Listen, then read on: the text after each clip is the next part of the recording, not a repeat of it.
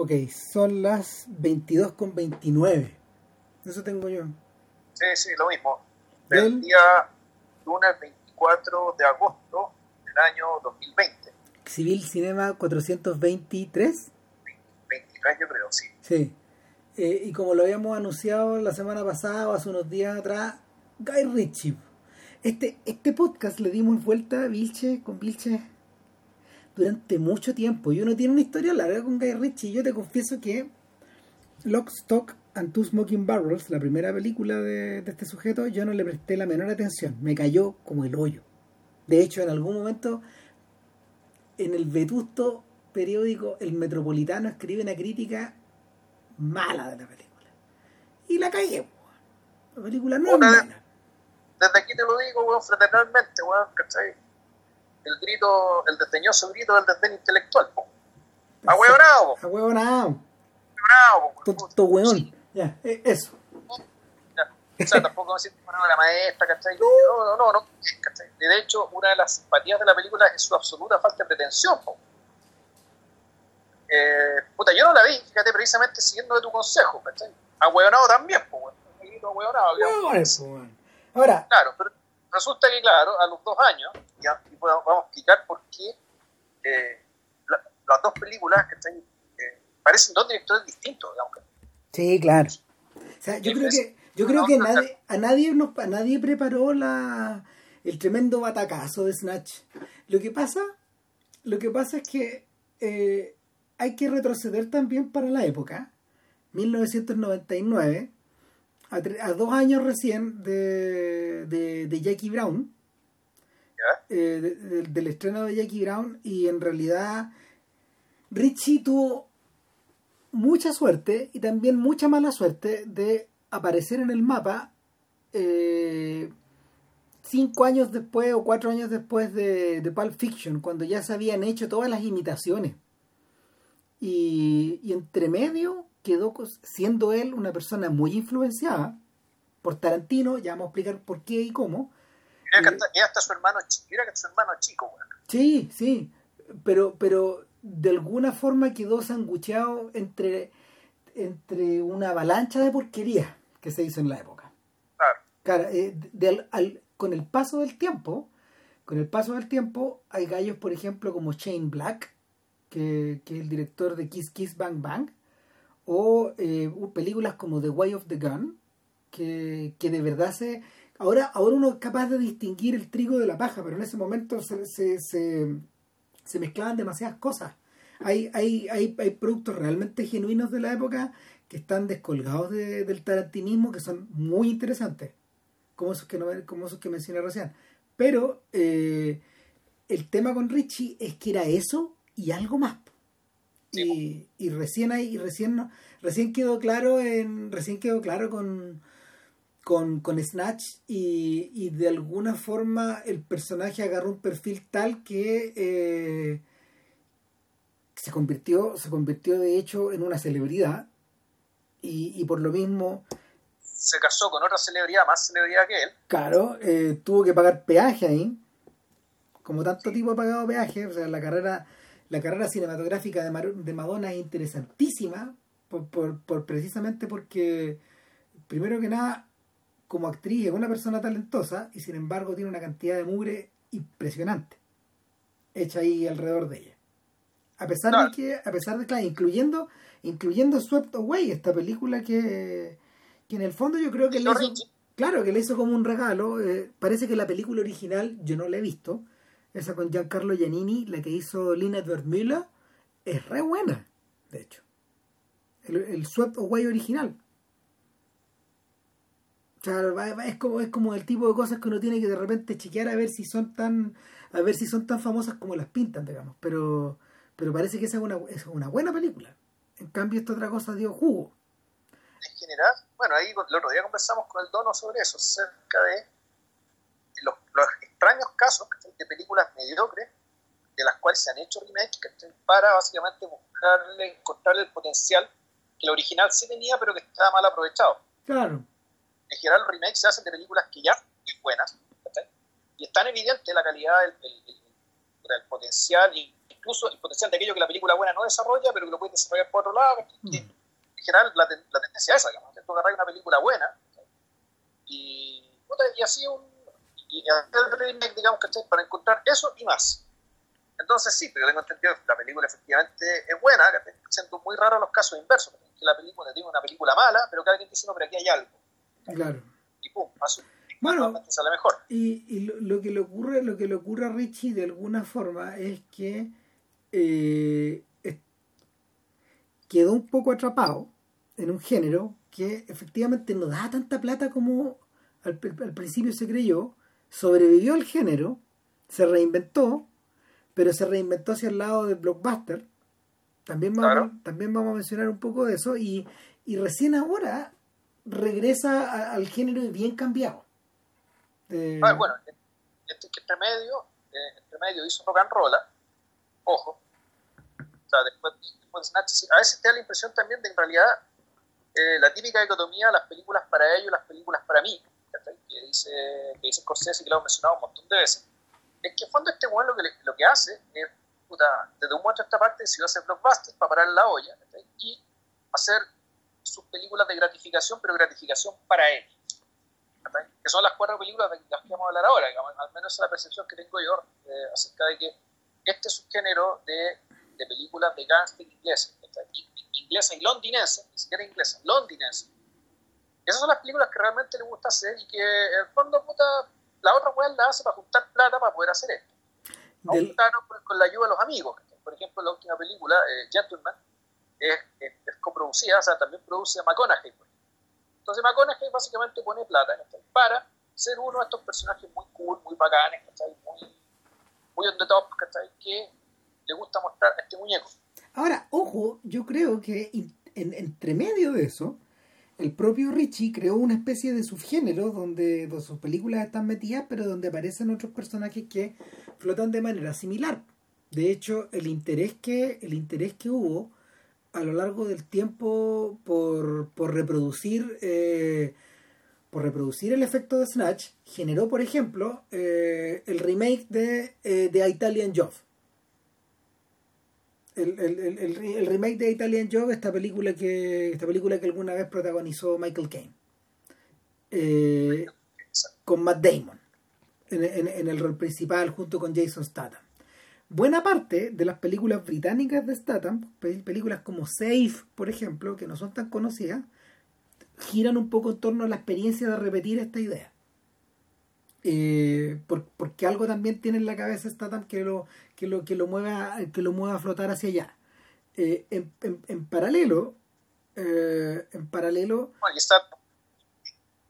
¿Cómo? Statham también, digámoslo, Statham se ahí Stata se mueve ahí y también se mueve en la machaca. Sí, claro. O sea, de hecho. sí. O sea, es un personaje que es un personaje que cuya, no sé, pues, cuya, cuyas, cuyas características físicas, su entrenamiento de, de, de, combates marciales, etcétera, eh, lo, lo ayudó a llenar el vacío que dejaba, por ejemplo, Bruce Willis y algunos otros actores de este tipo. No hay que olvidarse que Statham aparece interesante, pues aparece en Fast and the Furious, o sea, ya es parte de la. Es parte como de la. Claro, es parte del decorado, pero. Pero también aparecen The Expendables. Las, películas de Stallone. Entonces, este buen, este buen navega, navega en un mundo entre. Eh, navega entre esto y Chuck Norris. Es una cosa así. Ah, el, transportador, el Scrank. Claro. O sea, eh, eh, el el, la otra variante de esto, la otra variante de esto es el high-end, que, que, yo pienso, o sea, no, no, a ver, no es exactamente lo mismo, pero algo de esto tiene Kingsman. Ya. Hay algo de esto, no, no es lo mismo, pero hay algo ahí. No, es Kingsman, es que también hay otra cosa. El, el productor de, el director de Kingsman, el productor de las dos primeras películas de Guy Ritchie. Sí, sí, claro. O sea, y claro. el, eventualmente estos personajes en el fondo giran un poco hacia allá. Mira, yo te diría que, yo, yo te diría que todas estas películas, eh, en lo macro, y esto nos puede ayudar como a entrar a la cuestión por fin, eh, en lo macro tienen que ver un poco con esta intuición de Alan Moore de utilizar géneros y subgéneros de la literatura o del cine británico, eh, o de la cultura británica en el fondo, y renovarlos, darles una vuelta. O sea, cuando yo pienso en Kingsman, independientemente de lo que la gente piensa de que o de o de lo que lo que nosotros mismos pensamos cuando pienso en Kingsman cuando pienso en Sherlock de BBC cuando pienso en Sherlock Holmes de, Guy Ritchie cuando pienso en, en, el Rey Arturo de hecho del propio Ritchie y algunas cosas así. Incluso cuando pienso en eh, en Robin Hood de en Robin Hood o Cruzada de, de Ridley Scott eh, de inmediato se me viene a la mente eh, esta, esta intuición de Alan Moore, esta, esta intuición que Moore tiene a la hora de hacer su Liga de Caballeros Extraordinarios. Es decir, utilizar estructuras del pasado, recontextualizarlas eh, y, dar las vueltas sobre su cabeza. Sí, bueno, ahora, la, en realidad, la, verdadera intuición de Alan Moore acerca, para hacer eso, hay una intuición más profunda, que que, en el fondo hay una historia paralela, escrita desde la ficción. O sea, que en el fondo tú puedes, tú puedes reconstruir la historia de la humanidad, y él parte de Inglaterra, digamos, de hecho, todo hay, los, libros de los extraordinarios está acompañado por una especie de relato en prosa, que está al final, digamos. Que, es igual de importante. Igual de importante, pero claro, es la historia paralela del mundo, ¿cachai? Construido sobre la base de las fantasías, sobre la base de los mitos. Pero lo, lo, lo no sé si interesante, bonito, o intuitivo, contraintuitivo, no sé cómo, cómo llamarlo, puede ser incluso hasta obvio, es que el resultado histórico, digamos, ¿cachai? Como una historia con la otra es más o menos el mismo. El devenir de las cosas se da o menos el mismo curso, ¿cachai? O al menos cursos paralelos, uno no se dispara del otro, la relación siempre está. Entonces, claro, el, lo, que hace, lo, que hace Richie, agarrar, a tratar de Arturo, a trabajar con Sherlock, aunque ese guion no lo, aunque ese guion no lo escribió él, digamos, eso era, él dirigía nomás. Eh, y, y, al, y, al, y él básicamente, al volver una y otra vez al mito de los Greys, porque eso es lo que hace con estas películas las que hemos comentado. Eso, claro, ahí está. Eh, pues efectivamente hace la relectura de eh, en, la relectura de estos mitos tan fecundos, ¿no? Hay, hay se entrelazan con otros mitos, de hecho, eh, puta, claro, está las películas, estas películas de, de gangster y espías, ¿cachai? Con Michael Bay en los 60. Siempre mencionado James Bond de una u otra manera. Ese sombra que está dando vuelta. Claro, o sea, uno, uno no sabe si, uno no sabe si las películas de las películas de agente, de, este, de, de esta gente, ¿cómo se llamaba el de El cerebro del millón de dólares? Eh, Million Dollar Brain. Ah, no, no sé cuál es ese. No, que son, son, son, son, estas, que le gustan a todo, al dono, que, que, que mm, Kane, Kane en el fondo interpretó como a tres tipos distintos, de, a tres arquetipos británicos en los 60. Uno es Alfie. Claro. El otro es Carter. El otro es Harry Palmer. Y el otro es Harry Palmer. Ese es el del cerebro de millón de dólares. Harry Palmer, ya. ¿Cachai? Entonces, son esos tres, son esos tres arquetipos, y esos tres arquetipos de alguna manera todavía están vivos. Y, y, y, vuelven, y vuelven, y vuelven. Y lo mismo uno podría decir también de John Le Carré, etcétera. Pero eh, una, cosa que, una cosa que es interesante, por más frívolos que una, unos parezcan respecto de otros, en realidad a la larga sus consecuencias culturales han sido todas en serio. Incluso, incluso las de los personajes más charros. Y, y, por eso, por eso son realmente interesantes estos, estos mafiosos callejeros de Richie. Que, que en el fondo, en el fondo, eh, el mismo, el mismo los bautiza en la tercera película él los define como rock and rollas y, y el y, y el, el, propio el propio narrador de la el propio narrador de esa tercera película eh, define define esa actitud un poco en términos de un poco en términos de del mod o del punk o de de estos de estos sujetos que operan un poco al margen de la ley. Claro en realidad a lo que está a lo, que, a lo que está mencionando sin nombrarlo es eh, lo, que, lo que vamos a mencionar, los gemelos Crazy, un par de delincuentes británicos del año 60, que eh, ellos, aparte de ser naturalmente conscientes de la regla, la supervivencia digamos, en la selva, no solo supervivencia, sino que cuando reinar dentro del bajo mundo británico, que por lo que uno ve viendo películas, el, bajo mundo británico es casi igual de estructurado que el supermundo británico, es decir, el, hay un equivalente al rey, hay un equivalente a un orden. Es The Italian Job es súper explícito al respecto, donde el equivalente de la reina, digamos, está en la cárcel, que era el personaje de... Uy, ¿cómo se llama este actor? Este, este señor que trabajaba con... Eh, escucha, uy, se me están yendo los años. El, el señor que trabajaba con el director de Lores de Arabia. ¿Te acuerdas o no? Eh, ¿Pero tú estás hablando del director de fotos de Lorenzo Arabia? No, el, el, que era el socio. Era Ronald Nim, el que, el que, dirigieron películas. Ah, eh, uno, bueno, Ronald Nim. ¿Era Ronald Nim o era, o era ese o era otro más? No me acuerdo. Puede ser Ronald Nim. Sí, bueno, ahí la duda, pero ahí, ahí esa película, de Italian Job, la, la, la versión original, ahí lo que te mostraba era que estaba la reina arriba, estaba esta otra figura autoría abajo el, ah, mundo, el mundo Lampa, que también era un mundo súper jerárquico, y incluso más jerárquico que el, el, mundo, el mundo arriba, la, a medida que la, la jerarquía, digamos, que no tiene, casi no tiene contrapesos que está para desplegar su brutalidad. Entonces, no. en realidad, uno, uno puede.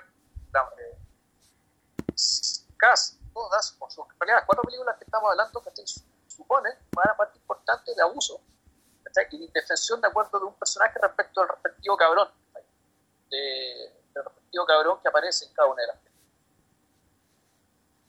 El personaje Mark Strong, volviendo a la, idea de rock and roll, efectivamente está haciendo alusión a, a los Craze, porque los Craze fueron, para los que no lo sepan, los dos hermanos gemelos, eh, que en los años 60 fueron los dueños de Lampa en Gran Bretaña, pero que aparte de eso, ellos fueron muy lo genuinamente novedoso de ellos es que ellos accedieron al poder y desplegaron su poder en la misma clave de la cultura pop de la época de los Beatles, que tiene que ver con la actitud, la, vestimenta, de modo que ellos eh, generaron en torno a sí un mito, un mito respecto que se extiende hasta ahora, digamos, y que en rock and roll lo define súper bien, que el, un, rock and roll, o sea, uno de estos mafiosos, tenga estilo, buen gusto, naturalmente la agallas, la propensión a la violencia, que la, la, la astucia, digamos, es mucho más estrella de rock que las genuinas estrellas de rock. ¿Ya? Claro. Y por lo tanto tienen, merecen un lugar digamos, en, en, la vida y en la cultura más grande que el de las estrellas de rock. El, las engloban claro, o sea, se, se la comen, se la tragan, o sea, son personajes más completos, más interesantes, más grandes. Lo de los grandes significa el, el big, como, lo, como lo suelen ocupar los americanos sobre todo. Y claro, en rock and roll es donde esto se hace explícito, en 2008. Y de ahí se produce el salto a Gentleman, donde la cosa como un poco cambia, y vamos a explicar por qué también. Ahora, mi tesis es que las tres primeras películas, léase Lock Stock 98, Snatch 2000, Rock and Roll 2008, estructuralmente hablando, en general son la misma película. En fondo son, son ejercicios súper similares en términos, de, en términos de trama y de despliegue de esta trama. En cambio, Gentleman, habitando un mundo parecido, pero claro, hartos años después, ya es un poco distinto en todo caso, Ram, digamos, a hablar de las cuatro películas, en realidad nos vamos a centrar en Snatch y vamos a ir igual. O sea, vamos. yo creo que yo creo que habría que centrarse en una y eh, describir las características de todas. Porque una cosa que una cosa que realmente llama la atención de Richie es que efectivamente no siendo un autor de no siendo un autor de primera línea, puta que tiene rasgos autorales. Eh, ¿qué, ¿Qué caracteriza una película de ¿Qué caracteriza una película de Guy Ritchie? Eh, yo, diría que, yo diría que son varias cosas. Partamos enumerando. Primero que nada, narración en primera persona. Claro. En estas películas eh... están todas narradas en primera persona. Segundo lugar, eh, un Segundo, Dale. ¿Aló? Sí, dale, dale segundo lugar, Londres. Tercer lugar, bajo fondo. Cuarto lugar, coralidad. Claro. Pero más que coralidad, pero, ojo, una- ojo, más que una coralidad estilo eh, estilo mm, Magnolia, lo que tenemos acá es una coralidad Ah. de bandas. Son bandas Sí, de es una coralidad. En realidad es una coralidad que por una parte, como dice Ram, es banda, por otra parte es bestial. ¿Ya? Aquí la, la coralidad también tiene el sentido de mostrarte bestias. es Como Claro. mostrarte una cantidad bien, bien vasta de bichos. Eh, de hecho, de seres que son tan particulares, tan característicos y tan también, muchos de ellos, puta, y- y funcional de otra cierta manera que sí. De- por otro lado. Y la de- otra cosa que también me gusta que espera un poquito, a propósito, que pro- tampoco colgándose de lo mismo, colgándose de lo mismo, eh, Richie tiende a usar estrellas en sus papeles importantes, sobre todo, o sea, específicamente después de mm, después de Snatch. Pero, por pero por ejemplo, la presencia de Sting en este papel en este papel tan reducido porque no hay plata para pagarle, finalmente. La, pre- la presencia de Sting revierte un poco a eso. A la idea de una persona con glamour eh, externo que reviste de eso a la película y que de alguna forma a través de la cual la película alude a algo alude alude no sé a Roya- a- alude a royalty alude como a street a street smart alude a alude a un montón de ideas que están flotando ahí. Es de la misma forma en que Nolan ocupa a Michael Caine. Cada vez que Michael Caine cada vez que Michael perdón, cada vez que Michael Keane aparece en las películas de Nolan eh, ocupa ese papel. Eh, Lina es un papel más importante. El, realidad, bueno, Yelina me contó que el personaje de la hija de, de- de la adolescente heroinómana, de, de Gentleman, es hija de Sting. Entonces la, la pregunta viene si es que eh, este sujeto, digamos, Richie, se hizo amigo de Sting en el rodaje, pues Sting aparece en la película porque ya era amigo de este weón. Es posible man es posible o sea pero pero insisto viene este, el, casting de Michael Caine en las películas de Nolan ocupa un espacio parecido a eso y en el fondo son cameos glorificados como les dicen los gringos Ahora, hay, hay otro elemento que está descolgado de eso. Al ocupar estrellas, este tipo ocupa a gente que es convencionalmente, es convencionalmente leída como bella en pantalla. Y sin embargo, esos personajes supuestamente bellos en pantalla, 99% hombres, de hecho, eh, estos personajes nunca están presentados como tales. De hecho, sus rasgos grotescos suelen aparecer una y otra vez en las películas. Colin Farrell, por ejemplo, Bueno. en, en The Gentleman, o eh, el, propio Matthew McConaughey, en- eh, que está más envejecido de lo que es, o, eh, o por ejemplo, No, pero el- la presencia del propio cuando en Snatch. No, pero, pero yo creo que de Snatch está, está hecho para aunque esté todo magullado, lleno de mo- moretones, el weón se ve con buena pinta. ¿Está ahí? Ahí, No, claro, o sea, ahí- pero, pero aún así, aún así eh, se acentúa lo grotesco en el personaje, pues, partiendo porque todos los guanes se ríen de que nadie entiende, na- nadie entiende lo que está hablando. pues. ¿Cachai? O sea, Sí, bueno, hay momentos en que la película usa subtítulos pues, en inglés. Sí, claro, pero bueno, ahí eso está hecho porque eso ya tiene que ver con otra razón, tiene que ver con, creo que tiene, tiene que ver con un, un objetivo, yo creo que mira Max, o quien sea que estuviera detrás de convertir a Brad Pitt en una estrella aún más mundial. Es que toma en cuenta, no- pero es que ya que venía, es que yo creo que era al revés, yo creo que, yo creo que, acuérdate que, o sea, eh, ayer estaba viendo la película y es inevitable pensar en Fight Club, que es de, Sí. fue, fue Sí, filmada casi en paralelo. Sí, sí, no, sí, hoy él ya era una estrella mundial, entonces todo el mundo sabía lo que, quién era. Lo que, lo que sí, eh, al hacer esta película, todo el mundo se enteró que él podía hacer más cosas. Sí. O sea, cuando ese trabajo, ese, ese trabajo no es el acento. Es y ese, o sea, el trabajo que implicó. Personificar a un, a un gitano irlandés. Que vive en Inglaterra, digamos, ¿cachai? Y, y hacerlo creíblemente, efectivamente este buen ya lo lanzan más allá del estrellato, que ya más bien tiene que ver con un nivel de competencia actoral reconocida. Mm. ¿cachai? Porque efectivamente algo que, nunca, que no había hecho. Entonces, el, ahí, el, ahí básicamente, la- esta película fue un trampolín, ¿cachai? Al menos decía, uno respetaba, uno respetaba a Brad Pitt, naturalmente, pero cuando tú lo ves haciendo esta película, este papel, pues en realidad, en realidad este sujeto parece que puede hacer cualquier cosa. Que le venga naturalmente con su buena pinta, El tipo, digámoslo, a, a esa edad era prisionero su buena pinta, difícil poder escapar de eso. Pero, la, en el fondo, el, el, el actoral que hace este papel yo creo que fue bien importante en, su carrera, digamos, y, y, y, Brad Pitt se convirtiera en lo que todavía es, y va a seguir mm. siendo. Ah, eh, eh, lo que pasa es que eh, lo que pasa es que, y tú mismo lo has dicho en otras ocasiones, Pete entendió algo de su condición de actor que, que es clave, que en el fondo él es un actor de reparto. O sea, él puede, él puede ser un lead él puede protagonizar, pero donde, donde, una, donde una y otra y otra y otra vez eh, da Diana es precisamente en sus roles de reparto.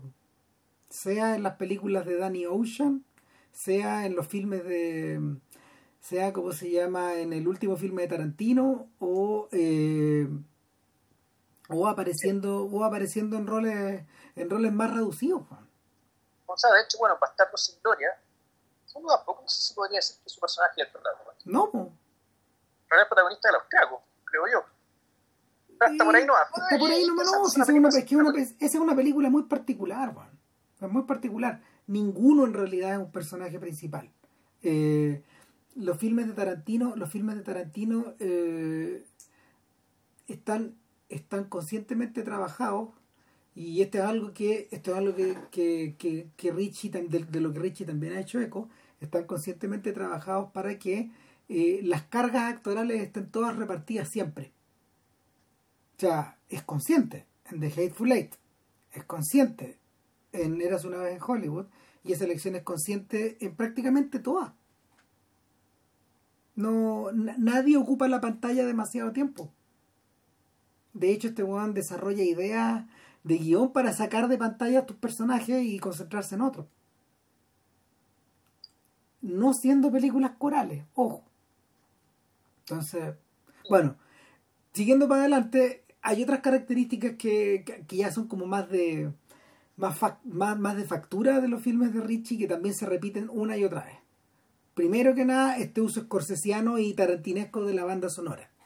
Y yo diría que de una forma bien creativa, porque utilizando utilizando constantes referencias a, no sé, a la música de los 60 o de los 70, eh, volviendo al soul, volviendo al funk, volviendo a la fusión jazz-funk. Eh, hay mucho, hay mucho material como de discos 45, de singles como medio poco conocidos, una pega media parecida a la de, a la de Tarantino, pero eh, muy de gusto británico. La, la, presencia, como por ejemplo, de constantes de singles de, vocalistas negras o de grupos de, o de grupos de vocalistas negras de los 60. ¿cachai? O, por ejemplo, la referencia, la referencia frontal en rock and roll a, eh, a, a, los Clash. O a, a, The Jam en la última película. Eh, con, con, That's Entertainment, por ejemplo. Bueno, en fin, cuando uno escucha las películas con audífonos incluso, uno se da cuenta que muchas veces lo, las letras de la canción van comentando la acción y eso es más lejos que Tarantino. Las letras van comentando lo que pasa, en algunos casos. Ahora, eh, hay que decir que el, el Tarantino, no sé, usará que 50 canciones, no sé, son muchas, que Richie, la, la, música parece, o sea, son muchas menos canciones, que, eh, son muchas menos canciones. O sea, la banda sonora creo que igual es más escueta. Claro. ¿Aló? Sí. El, lo que pasa es o sea, que... El uso es parecido lo, que pasa es que el uso es el, uso es similar el uso es similar pero acá están usadas con una teatralidad que en las películas de Tarantino no existe de hecho a veces se desborda incluso la, esa lógica. O sea no sé la, aparición de la aparición de esta, de, esta canción de, esta canción de Lou Reed en rock and roll eh, está al borde de lo mucho. Está logrado está logrado el efecto pero pero... el, yo, yo creo que es donde se luce es cuando el Snatch, el, Mike, Mike, el, el Pike gitano, digamos, puta, noquea a Gorgeous George y la, la película se da la película se hace viral la cámara no está lenta, pero el efecto es como ese, es como, como de suspensión y empieza a sonar eh, Golden Brown de, de, de Stranglers con, con clavecín. Sí. ¿Aló? Sí, no estoy acá. Y el. el lo, otra... esa, de realidad que dice Ram me parece que es que bueno usó esa palabra, porque efectivamente yo creo que eso es lo que se logra. Sí. Te pone la película en una pausa. Es un poco eso, o en el fondo eh, son los números musicales de esta de este review. De este, de este, de este review de Music, de Music Hall. Otra cosa que está presente en todas las películas de, de Richie es, es, este uso este uso angular del montaje. Donde, donde en el fondo, o este, o este uso medio expresionista del montaje eh, algo que, por ejemplo, Tarantino no hace, porque a Tarantino le, le gustan las tomas largas. Algo que está un poco heredado de Scorsese, un poco heredado de Oliver Stone, un poco heredado, yo creo que incluso, y, no, y, no, y no, quiero que suene como insulto, digamos, de, de los filmes de, de, Jerry Bruckheimer. Estos cambios de, estos cambios de ángulo, eh, o estas tomas, estos, estos montajes, estos, estos montajes, este montaje en rápida sucesión de distintos, de distintos planos fijos el, el, más característico de todo el, son los viajes de Denny Farina uh, en, en, Snatch a, a, Londres y de vuelta a Nueva York. Que finalmente son como. Es, claro. es una especie como de rush de algo, de, de, de, efervescencia, de efervescencia que no se puede parar. En, en Lock Stock, esto era conseguido a través de un, de un efecto de. Eh, era conseguido a través de un efecto que se hacía en los a ver, que se utilizaba en los videoclips de la época. Y era, era jugar con la velocidad de, de exposición del material en 35 milímetros adentro de, el, adentro de la máquina, adentro de la cámara. Era corregir el crank, como le llaman ellos, que en la, en la, son las ruedas que de repente te hacen girar en 24 cuadros, en 30, en 60, en 200. ¿Cachai? Y a veces esos bueno, efectos que... se, a veces esos efectos se consiguen perdón en en cómo se llama en la postproducción y a veces se hacen directo en cámara. Hay bueno depende de la cantidad de plata que tengáis. El, bueno Guy Ritchie hizo videoclips. Sí, y, esa mano se nota de inmediato digamos que por ejemplo es inolvidable cuando, cuando el cabro del Lockstock el cabro pierde, pierde el juego el juego de partido póker queda debiendo medio millón de libras y la cámara se va con él. Y eso, está, eso, eso, es, eso, eso es con cámara, eso es una postproducción, digamos, pero la pega, la pega principal es con la cámara siguiéndolo y moviéndose, tratando de reproducir el efecto de un huevo que está absolutamente silbado y tragado por la derrota, digamos, y no solo por la derrota, sino también por el forro en el que está metido. Y, y es súper remarcable que es una película en que se nota que fue hecha con mucha menos plata que todas las demás donde se nota tanto en la puesta en escena, incluso con, también con, el, con, los trucos de montaje, eh, que, se, que, que es una película más antigua, más pobre que las demás, sin embargo, este efecto puta, es particularmente lo muestra está sumamente logrado, digamos, el punto que, que es memorable. Allá de las limitaciones que tenía la película respecto también al carisma de ese protagonista. Uno viendo la película de nuevo, digamos, tú decís que ese protagonista tal, vez le, le, le, faltó, le faltó algo más de chispa y por algo no volvió a ocupar. El, o sea, más que al actor, eh, al tipo de protagonista. El, el mismo efecto uno lo puede observar en la carrera, en, en esta persecución entre entre eh, One Two, el personaje de, de, de, Gerard Butler, y el ruso. Es el mismo efecto. En el fondo, vas fijas, fijas la cámara en un arnés al actor y el actor se va moviendo con la cámara y lo que tú tienes es eh, el rostro del actor fijo en el plano, pero todo lo que está alrededor se mueve. Se mueve, exacto. Eh, otra característica que estas películas tienen es que están dominadas, como lo mencionamos antes, por un mundo de 99.9% de hombres, salvo la última. Pero incluso la última está, está, está dominada por eso, está dominada por este exceso de testosterona que, que inevitablemente, inevitablemente eh, no solo degenera en violencia, no solo degenera en, estupidez, no solo degenera en ibris, sino que sino que termina termina, es, causal de colapso. O sea, y, y, el, y es precisamente en, la, en las situaciones de las cuatro películas eh, el colapso el colapso parece inevitable. Y es evitado es evitado en último término eh, o como ocurre en Lockstock por una suerte por una por una serie mm, por una serie eh, a ver por una serie casi fatídica de, de sucesos fortuitos. Lo que pasa es que hay una, hay, una variable que se nos va que en todas las películas también está lo que uno podría llamar que es el agente libre. Ay, pero, pero, pero ya vamos a llegar a eso ya vamos a llegar eso eso, eso, es importante también. Pero bueno que hacen las cosas y que se resuelvan también. Claro pero una, que si tú dejas, al, dejas, al, dejas que operen las fuerzas digamos, normales de las cosas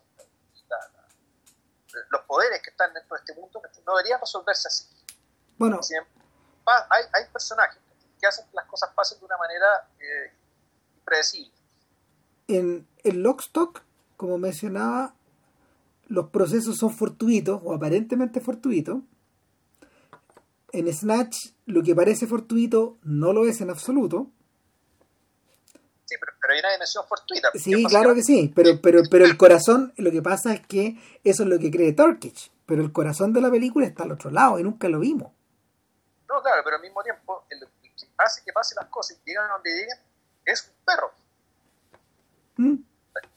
Es el perro el que hace que la cuestión se resuelva, así como el Lockstock, quien hace que la cosa se resuelva tiene que ocurrir inesperadamente y por su estupidez es la pareja de delincuentes ladrones del norte. En tercer lugar, en tercer lugar, en, en Rock and Roll, lo que, lo que parece fortuito está mediado por fuerzas que son por fuerzas que son más atávicas y en The Gentleman esas fuerzas atávicas han ocupado prácticamente todo el espacio. Mira, en realidad el, el agente libre en Rock and Roll para mí es Johnny Quid. Sí, claro, es Johnny Quid. Johnny Quid. Johnny Quid es un juego que se mueve sin que nadie lo entienda. Así como el, así como el agente libre en The Gentleman es el personaje de, del entrenador. Parece Fletcher. el entrenador es un, es un Pero parece, parece Fletcher, pero en realidad es el entrenador. El entrenador, exacto. Claro. O sea, está, está, está, está redireccionada la atención, en el fondo. Y, y, claro, piensa, si uno lo piensa, el, y esa otra cosa, en general, estas películas tienen un final relativamente feliz para los personajes que le dan la voz y le dan la conciencia a la película. El, es interesante también el hecho de que eh, a ver, es, raro, porque en Lockstock hay un narrador, pero es un narrador que efectivamente es un externo. Ah, pero es, una muy buena idea esa. Es que es una trampa. Claro, pero resulta que, claro, que después la abandona. A ver. Después Richie abandona esta idea y hace que, hace que el narrador, digamos, sea alguien directamente involucrado en esta cuestión. Es, es que lo que pasa es que, a ver, ese, ese, es un recurso que no está sacado de Tarantino, sino que está sacado de Scorsese. Sin embargo, la vuelta chora, la vuelta chora de, Locas, de Lockstock and Two Smoking Barrels es que el que narra esta película, y lo sabemos recién como en la mitad, es el barman de el, es el barman del local del padre del protagonista. Y por lo tanto, la historia está convertida en una historia de bar. Es decir, algo que el barman te cuenta mientras te está topando un copete en el local de Sting.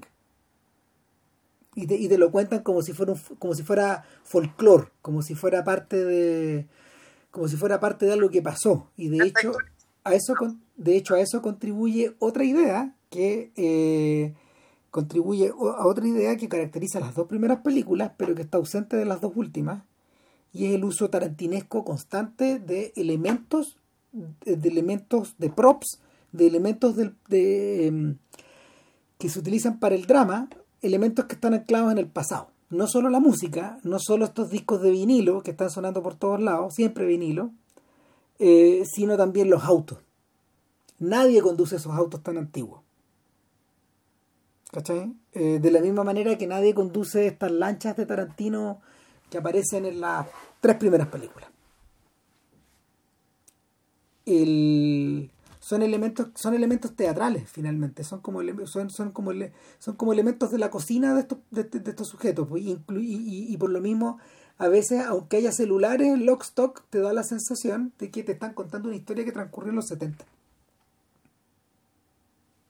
cuando estos cabros eran jóvenes, cuando estos cabros eran pelotudos. O sea, ¿en qué consiste, para hablar muy corto de, del argumento de esa película? Era una serie de malentendidos que se generan porque, bueno, precisamente por la bravuconería de, de esta, mm, ¿cómo se llama? De esta manada de cabros, que ya no me acuerdo qué nombre tenían, ni se daban un nombre a sí mismos. De esta manada de cabros que en el fondo quiere, quiere, quiere obtener eh, una ganancia muy grande eh, en una partida ilegal de póker eh, que juegan con el cabrón local. Y el cabrón se los jode más allá de lo que, de, lo que ellos pueden de lo, que ellos pueden calcular y es en ese momento donde la lógica se pega un salto. Y, y, y, deciden deciden en el fondo iniciarse en el crimen. Después de haber estado mirando a estos criminales siempre ellos mismos deciden un poco iniciarse en el crimen hacer un tremendo salto y, y desatan fuerzas que no son capaces de, de controlar y que alguien como alguien como Sting, como el personaje de Sting, el padre del, del, protagonista, entiende perfectamente porque no cuesta imaginarse imaginárselo a él de joven metido en estos mismos atados. Exacto, y que probablemente la plata con la que tiene el bar se la ganó así. Claro. No, no quepa duda. Ahora, la, la, historia más compleja, porque entre medio hay un robo de una escopeta, que está ahí, entonces la, efectivamente contarla eh, a grandes rasgos es, complicado. Incluso además aparece otro elemento que, se repite en las películas, que es el tema del sistema de clases. Cómo en estos bajos mundos, en algún momento también terminan cayendo bueno, los aristócratas, que también están, que también son otros bichos, que son bichos entre raros, entre lamentables, poco incomprensible, pero también están ahí. Claro. Pero nunca, eh, pero Richie nunca se pone en el lugar de ellos. Eh, de hecho, progresivamente uno se da cuenta que Richie en realidad está, si bien la película está narrada por este viejito, digamos, en realidad el corazón y, Richie está con este grupo de cuatro cabros. Sí. no son rematadamente estúpidos, al revés, son más bien en general atinados, sensatos, dentro de lo que se puede, Pero claro, se, se, los cagan básicamente porque les hacen trampa, porque, eh, efectivamente los cabros que lo que estaban haciendo no era todo disparatado, no era estúpido. Se los cagan con trampa. Y, entre, ellos, entre ellos muestran cierta muestran lealtad, son como hermanos, los cuatro cabros se quieren, son como una banda, son como el guitarrista, el vocalista, el bajista y el baterista, y por eso son cuatro son cuatro, son como una banda de rock, son como unos Beatles, que como cualquier pues, banda estándar. Pero claro, Richie, el, Richie de aquel entonces está con él. Entonces, de otra manera, él, él, la, el mundo de esta película está visto desde la mirada de él. Es un mundo que eh, sobresale por su verdad, su estupidez, por la hostilidad, por el hecho de que estos cabros llevan todas las de perder. Sin embargo, Porque, eh, efectivamente termina pasando que eh, no, no, ganan mucho, no lo pierden todo, pero se salvan en parte por la aparición de esta gente libre. Porque si la gente libre, estos cabros están cagados. Pero cagados hasta, la médula. En la segunda película, el, corazón de Richie esta vez está con el narrador, que es Turkish, que ya es un hombre mayor, pero ya es un poco mayor, es un adulto. a Turkish ya le pasaron estas cosas. O sea, el, el que... Le pasaron antes, lo, lo que... le pasaron de nuevo, y ahora y Nurkic en cierto sentido es el papá de su amigo, hasta encanta con su compadre Tommy. Es que en el fondo... como su hermano chico, su hijo. Tommy, Tommy es uno de estos cabros chicos de la primera película. Es su aprendiz, de alguna forma. Juegan a la juegan a la lógica del perro grande y el perro chico de los cortos de la Warner. Es un poco eso claro esto otro, o sea, de hecho la hasta en, en, en, cómo se llama hasta en la envergadura porque a, Stephen Graham lo, lo, visten con un sobre todo se visten iguales de hecho como un, un hermano grande y un hermano chico pero a Graham lo visten con un no siendo tan flaco ni siendo tan chico lo visten, lo visten de tal manera que se ve ridículo porque todo es un poco más largo. Claro, y, y, toma todas las malas decisiones y lo cagan a él y, y finalmente, finalmente quedan metidos en la, quedan metidos en el atado eh, sin haber hecho las cosas mal, nuevamente, quedan metidos en el atado de intereses de sujetos que están manejando están manejando variables que están manejando variables, como se llama? Que, que, ni ellos, que, ni, ni, nuestra pareja de protagonistas es capaz de, de, avistar. Ahora, en la tercera película. No, o sea, En la, el, sí, claro, la tercera película. Vale. No, pues en la tercera película lo que ocurre es que eh, esta multitud de bandas que hemos visto al principio, porque eh, toda esta unidad, toda esta unidad original, estos dos, por ejemplo, de Snatch, o estos cuatro de Lock and Stock, son replicados a su vez en grupos espejo. En Lock and Stock, por ejemplo, está el espejo de los bandoleros que están en el local del lado, en el departamento del lado. Y a su vez está el espejo de estos chiquillos universitarios que tienen un negocio de venta de marihuana y otras drogas. Son, son espejos y a su vez esos espejos están, están replicados hacia arriba, hacia, hacia, lugares que no vemos, pero que en el fondo son sujetos que ya son más viejos, que están más establecidos. En, en Snatch lo que uno ve es muy parecido a la... Em, eh, es, una, es, una, estructura muy parecida, pero, pero al mismo tiempo más salvaje. Entonces, eh, y, y donde la correlación de fuerzas no es similar. Eh, por ejemplo, en, en, Snatch tenemos a eh, el amigo y su aprendiz, el Quijote y su Sancho, pero por el otro lado tenemos a la pandilla de de los de los ¿cómo se llama? de los los paikis, ¿cómo se llama? los claro, de los gitanos y eh, aparte de eso tenemos a em, a los mafiosos que están metidos en el mundo de los diamantes, incluyendo un personaje que se hace pasar por judío para poder estar metido en este mundo. Ahora, pues, es interesante, en realidad de Head, el, le, dice, le dice en la cabeza, él es un poco el, como, es como uno de los jefes de Estado que hay. Claro, claro. Pero, pero, pero, pero, pero, un poquitito, porque aquí ya, de ahí, ya, ya vamos a llegar hasta ahí. Pero, pero aparte de eso, también está la, también está la pandilla de Bricktop, del, de, en el fondo todos los mafiosos juntos. Es, es el, ese otro jefe de Estado. Claro. Ahora, tal como dice JP, están estos jefes de Estado que eh, son los Elder Statement, que aparecen en todas las películas de, Richie. Y finalmente, finalmente, eh, y que, que, a ver, que en principio parecieran ser los antagonistas naturales de estos personajes, pero que en último término no lo son. Parecen los antagonistas naturales, pero al final no lo son. De hecho, eh, esas cabezas siempre ruedan. O sea, yo creo que sí son los antagonistas, pero, de que se oponen a nuestros protagonistas, dos, eh, se oponen en términos de que van contra sus objetivos y también van contra, van contra sus valores, es decir, los protagonistas generalmente suelen ser gente bastante humana, y, estos tipos son derechamente malos, malos en serio. Sí, pero, pero, pero para a, lo que voy, a lo que voy es que para los protagonistas es eso, pero resulta que cuando dais vuelta a la, cuando dais vuelta a la ecuación al revés, te das cuenta de que ellos los observan como unas hormigas. Sí, claro. Entonces no hay correlación de fuerzas. A eso me refiero, que, que en el fondo el, la caída de estos sujetos y, de ahí viene esta idea como del, de, de, de, la presencia del azar en, o, de, o de lo que no se puede calcular o del factor X, como queráis llamarlo. Eh, es en, esto, en estos personajes donde finalmente el mazo recae desde otros lados. ¿Cachai? El, en último término, el verdadero, el verdadero antagonista, el verdadero antagonista de, de Tom Wilkinson en Rock and Roll siempre es Mark Strong. No, en realidad el, el antagonista es Johnny Quid.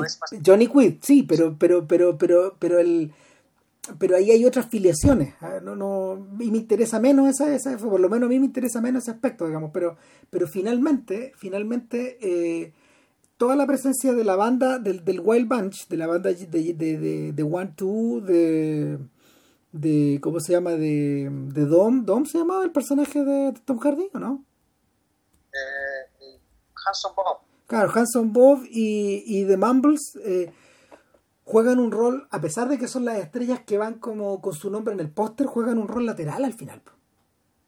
¿Cachai? Y, o sea, la, es engañador. Mucho, ya el, y, ahí, y, ahí, volvemos con otra, con, con, una variante, digamos que estamos haciendo al principio, que estas películas también reflejan el envejecimiento y el aburguesamiento del mismo Guy Ritchie. Yo creo que, esa, cada vez, yo creo que esa idea, es, mirada, esa idea es clave.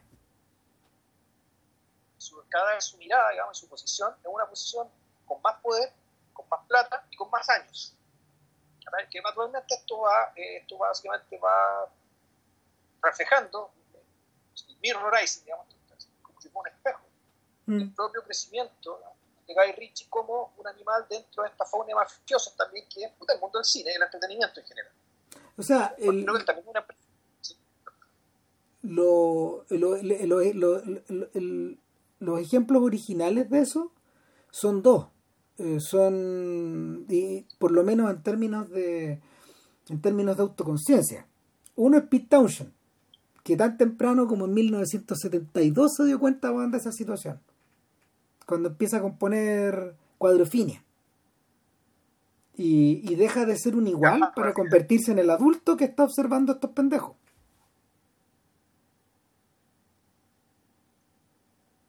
ese es el ejemplo original o sea, y cuando da, cuando da vuelta a la ecuación y empieza a escribir desde la adultez estas canciones.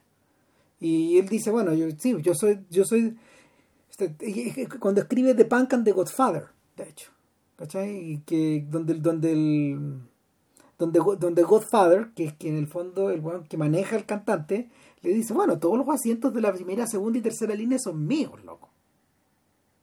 O sea, por más que tratéis de comprar esas weas, nunca vaya a tener esos asientos porque son míos. Yo los regalo. Yo manejo, yo manejo la, yo manejo el, yo manejo la marioneta. Entonces, eh, Townsend se da cuenta de eso en su condición también de marioneta de otros sujetos que están más arriba. Intel yeah. Y muy inteligentemente, Paul Weller llegó a la misma conclusión a principios de los 80 y por eso termina The Jam. The Jam se acaba, The Jam se acaba en, un, en el punto donde The Who no se terminó. O sea, y, y, y, y The, The, Jam se termina, The Jam se termina antes que prácticamente todas estas otras bandas se, se acaben, con excepción de The Sex Pistols. O sea, y, y, por lo mismo él se reinventó totalmente y, creó The Style Council, una banda de soul, de soul blanco nada que ver y empezar de cero. Entonces, el, esa, esa, esa, esa sensación como de, de verte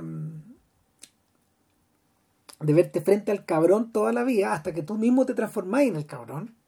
O evitáis transformarte de alguna manera. Que es lo que le pasa que es lo que le pasa a Michael Pearson en la en The Gentleman si finalmente eh, Michael Pearson está vendiendo su negocio porque porque quiere evitar convertirse en este personaje, en este personaje nefasto. Quiere evitar convertirse en quiere evitar convertirse en el padrino de en el padrino de la mafia china que vemos también en la película. Lord George. En Lord George, un lord.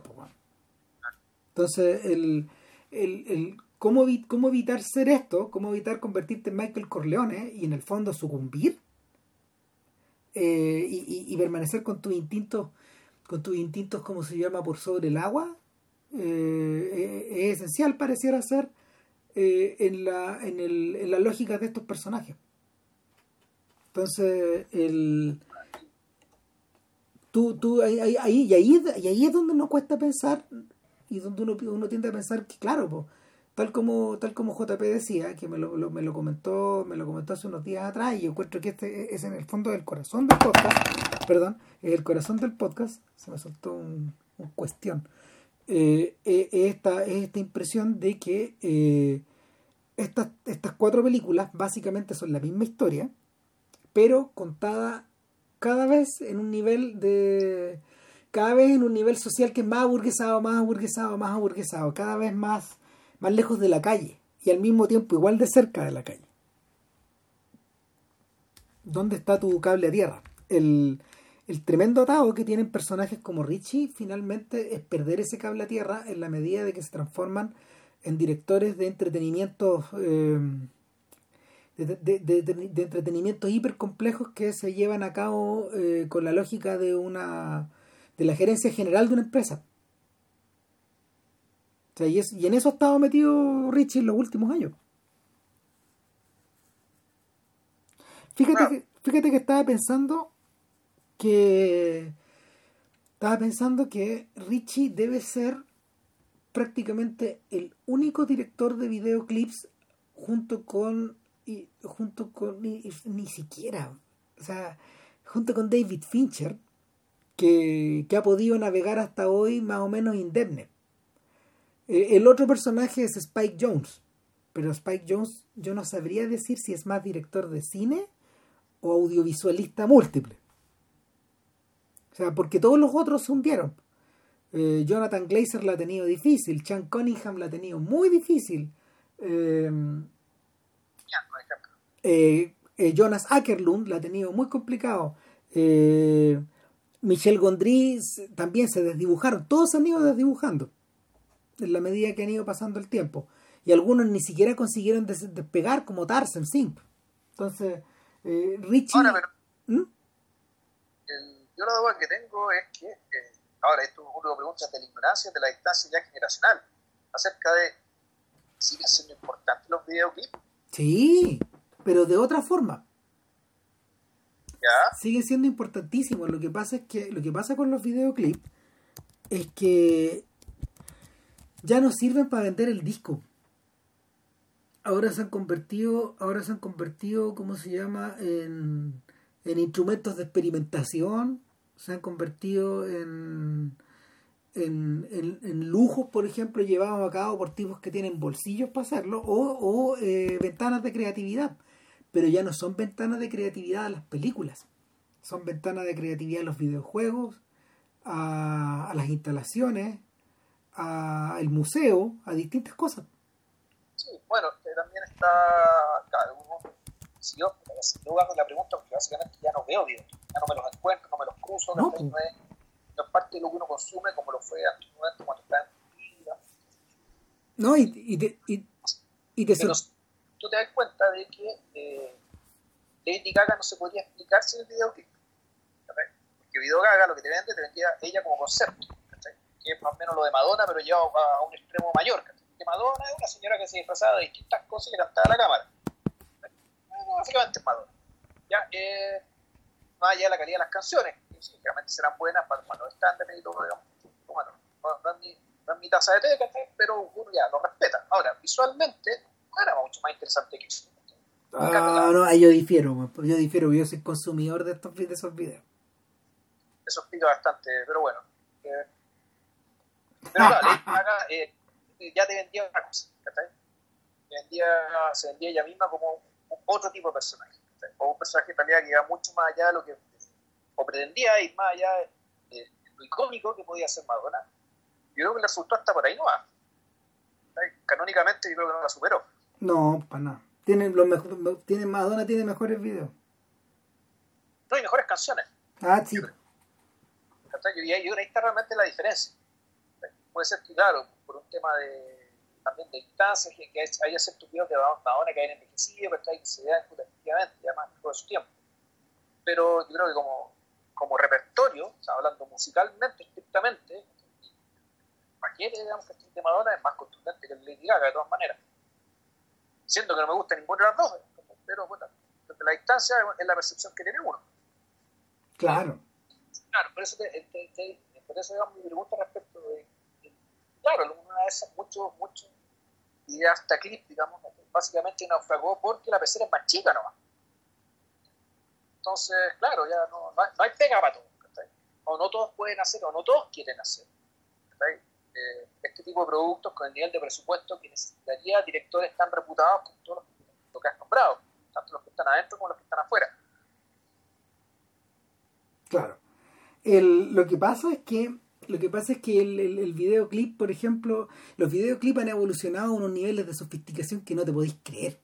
O sea, actualmente Beyoncé eh, produce películas, ya no hace videoclip. Todo su disco, todo su disco es una película. Aún así, yo creo que los coreanos le sacan la cresta. Eh, puta, es que nadie filma en el Louvre como filma Beyoncé, man. o sea, que, no, no, pero está, a eso me refiero a que los códigos, a ver, los códigos, los, los, códigos de la calle a lo mejor lo tienen los coreanos. No, no tiene que ver con la calle, tiene que ver con puesta en escena, con capacidad de coreografía, tiro de cámara. Es que no, es que no tiene que ver con eso. Yo no, no estoy pensando en eso, estoy pensando como que, que son objetos conceptuales de otra forma ya. No, no, no, Y, y, y son, son, parecieran universos distintos, son géneros distintos. Todo lo que tiene que ver con el K-pop, por ejemplo, eh, está más cerca de. Está más cerca, ¿cómo se llama? De. de no sé. De, claro, está más cerca de Michael Jackson. En cambio, no sé, por lo, lo que está haciendo Beyoncé no tiene nada que ver. Se parece, por ejemplo, a se parece a las películas que hizo Kanye West como en 2010. Están en esa otra dirección. Es otra weá. No, no. Hay, hay, ¿cómo se llama? No, son mundos que son mundos que no son coincidentes. O sea, lo, lo, lo, los videos de estos weones, no, claro, no, no, no, eh, ya no, ya no están ahí. Y, y, de hecho, de hecho no utilizan directores de cine, pues, bueno, para hacerlo.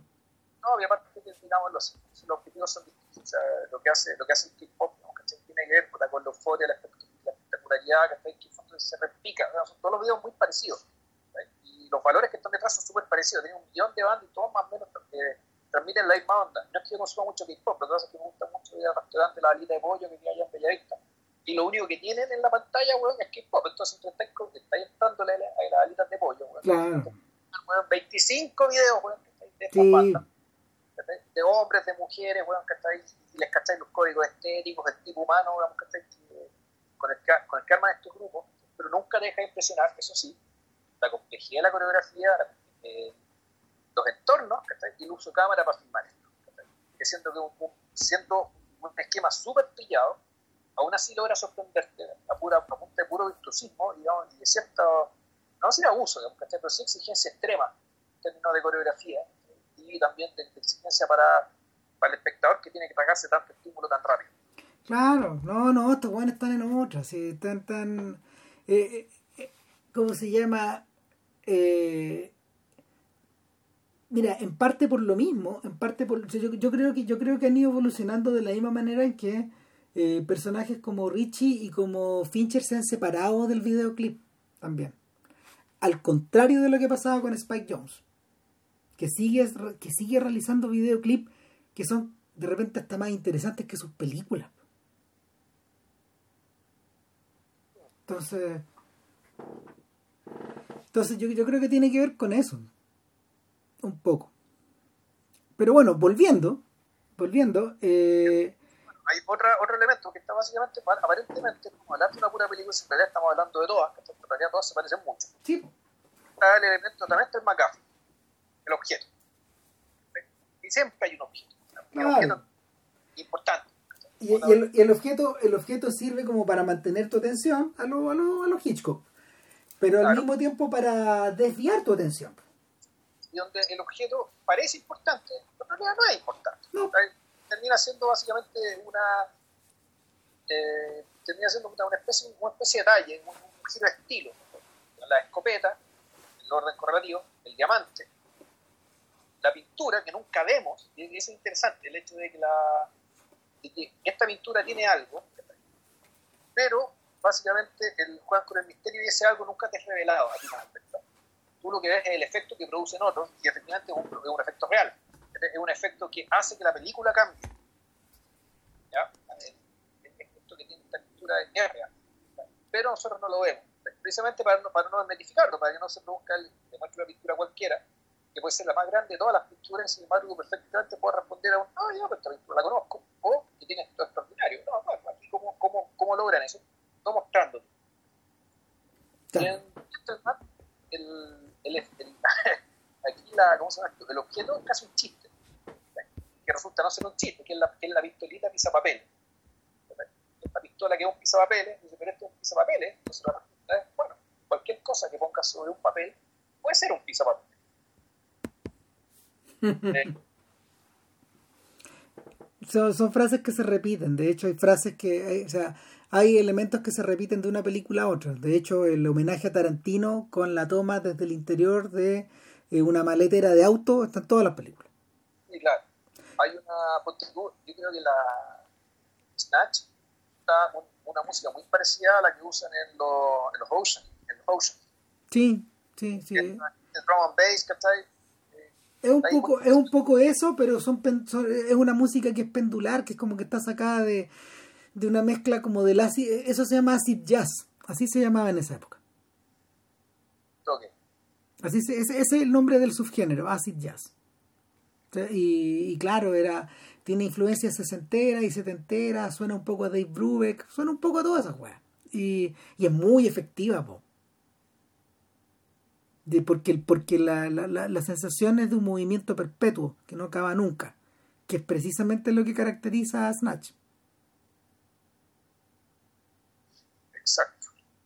Y en, en, en, rock and roll la música, la música en general eh, deriva del deriva como de es una especie como de revival del punk donde donde no sé pues hay, hay utilizado hay utilizadas canciones hay, hay utilizadas canciones como I Wanna Be Your Dog por ejemplo clásico algunos algunas cosas son viejas pero todo todo es muy de guitarra muy glamero muy muy muy glam muy punk y hay unos toquecitos ahí Clash que en el fondo están puestos como para como para ilustrar un poco la cabeza de Johnny Quid digamos. Eh,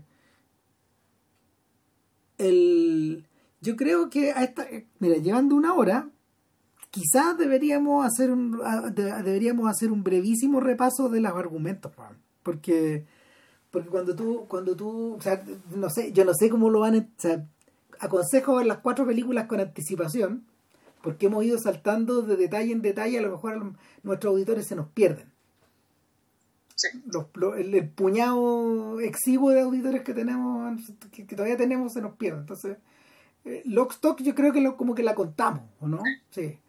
Eh, eh, eh rock and Roll, ¿ah? porque hay que dejar Snatch para el final. Rock and Roll esencialmente es, es probablemente el filme más ambicioso, el más complejo y al mismo tiempo eh, el que tiene más aristas. Y, engaña mucho, porque bueno, tenemos a la banda, que es The Wild Bunch, es la banda encabezada por Gerard Butler, Idris Elba y, y Tom Hardy, eh, que mucho más tarde, mucho más tarde nos enteramos que, que, que son brazos de son brazos del mafioso mayor encarnado por Tom Wilkinson y que finalmente el, er, es el elder statement de aquí. El presidente o este este primer ministro secreto de Londres del bajo mundo que lo controla todo. A partir del negocio inmobiliario que básicamente es su especialidad. Claro es un poco eso. Se trasladó de la calle hacia el interior de estos edificios al lado del Támesis y, controla controla el aspecto controla la renovación la, la perenne renovación inmobiliaria de la ciudad. De hecho cuando tú estás en Londres lo que más te choca es la forma en que votan el centro, una y otra vez. Ahora, bueno, para construir edificios enormes. La impresión que tenía yo cuando, cuando fui a Nueva York hace 10 años. Mm. Trabajo por todos lados, pero por todos lados. Bueno, está ahí caminando bueno, en estos pasillos hechos de, de cartón, bueno, una especie de, de cartón piedra bueno, para parte de las construcciones. Pero Tal cual. Ahora, esta película yo creo que tiene la particularidad de que es la más esquemática en términos del de tema del dueto. La dinámica del dueto. personajes, digamos, que suelen moverse de a dos. Sí. Entonces, claro, una parte, uno y dos con Mumbles son un dueto, un dueto de iguales. Por otra parte, el personaje, Tom Wilkinson y Mark Strong son otro dueto. Johnny Quinn tiene un sidekick también, que es bastante más leso que él, pero no lo quiere como su hermano. En el fondo es, el único que todavía tiene la voluntad de tratar de entenderlo y querer seguirlo. ¿Ya? Está el otro dueto de los productores musicales, que son los dos, que es el factor norteamericano, el factor estadounidense de la película, digamos, que hace posible también la presencia más plata, con Jeremy, Jeremy Piven y Ludacris. Hasta el ruso tiene su dueto, digamos, que es fondo su, su, jefe de seguridad. El, el Richie, digamos, es interesante esto que Richie, si bien mira, puede, puede ir mirando el mundo de distintos lados, en distintos niveles, su interés por el número 2, por decirlo así, su interés por este personaje que está al lado del gran pez, y su respeto además por ese tipo de personaje, también te hace que la hace que eh, las películas ganen mucho en dramaturgia. Vemos los diálogos que se pueden generar en, en, en estas relaciones extrañas de iguales subordinados al mismo tiempo. O sea, por lo mismo no extraña que no le molestó, no, no, no, tuvo problema en absoluto a la hora como de, de dotar de buen dinamismo a, al dueto de Holmes con Watson en las películas posteriores. Funcionan iguales. O sea, de hecho, la gracia de esas películas eh, es ver es ver en es ver funcionando estos dos juntos. A Jude Law con, con Downey Jr. Sí, y, un excurso antes de películas para, para que eh, un excurso. Yo creo que parece una tremenda ironía al borde de la tragedia, el hecho de que la serie Sherlock es más Sherlock y es más Richie que la misma película que hizo Richie sobre Sherlock Holmes. Yo creo que la serie Sherlock tiene en su ADN, digamos, la forma del tratamiento visual de entregarte, para entregarte la información, de hacer avanzar la historia, tiene mucho de Guy Ritchie, pero sí se tomó el trabajo de, eh, de que los personajes de los que estamos hablando, digamos, la forma en que ellos se, se relacionan con ellos, se relacionan con los demás, con el mundo y con sus casos, es mucho más fiel a, al libro, rescata lo bueno del libro, versus lo que hace Richie, el mismo Richie, que los termina convirtiendo en héroes de acción, en héroes de acción sin muchas más capas. No, claro, lo que pasa es que esas son películas también hechas para gringos, como tú bien decís, y, y para todo espectador, pues, es, es Richie para todo espectador. Ya. Es un poco eso. Exacto. Entonces, claro, se da la paradoja de que la serie Sherlock también es muy deudora del mundo Richie.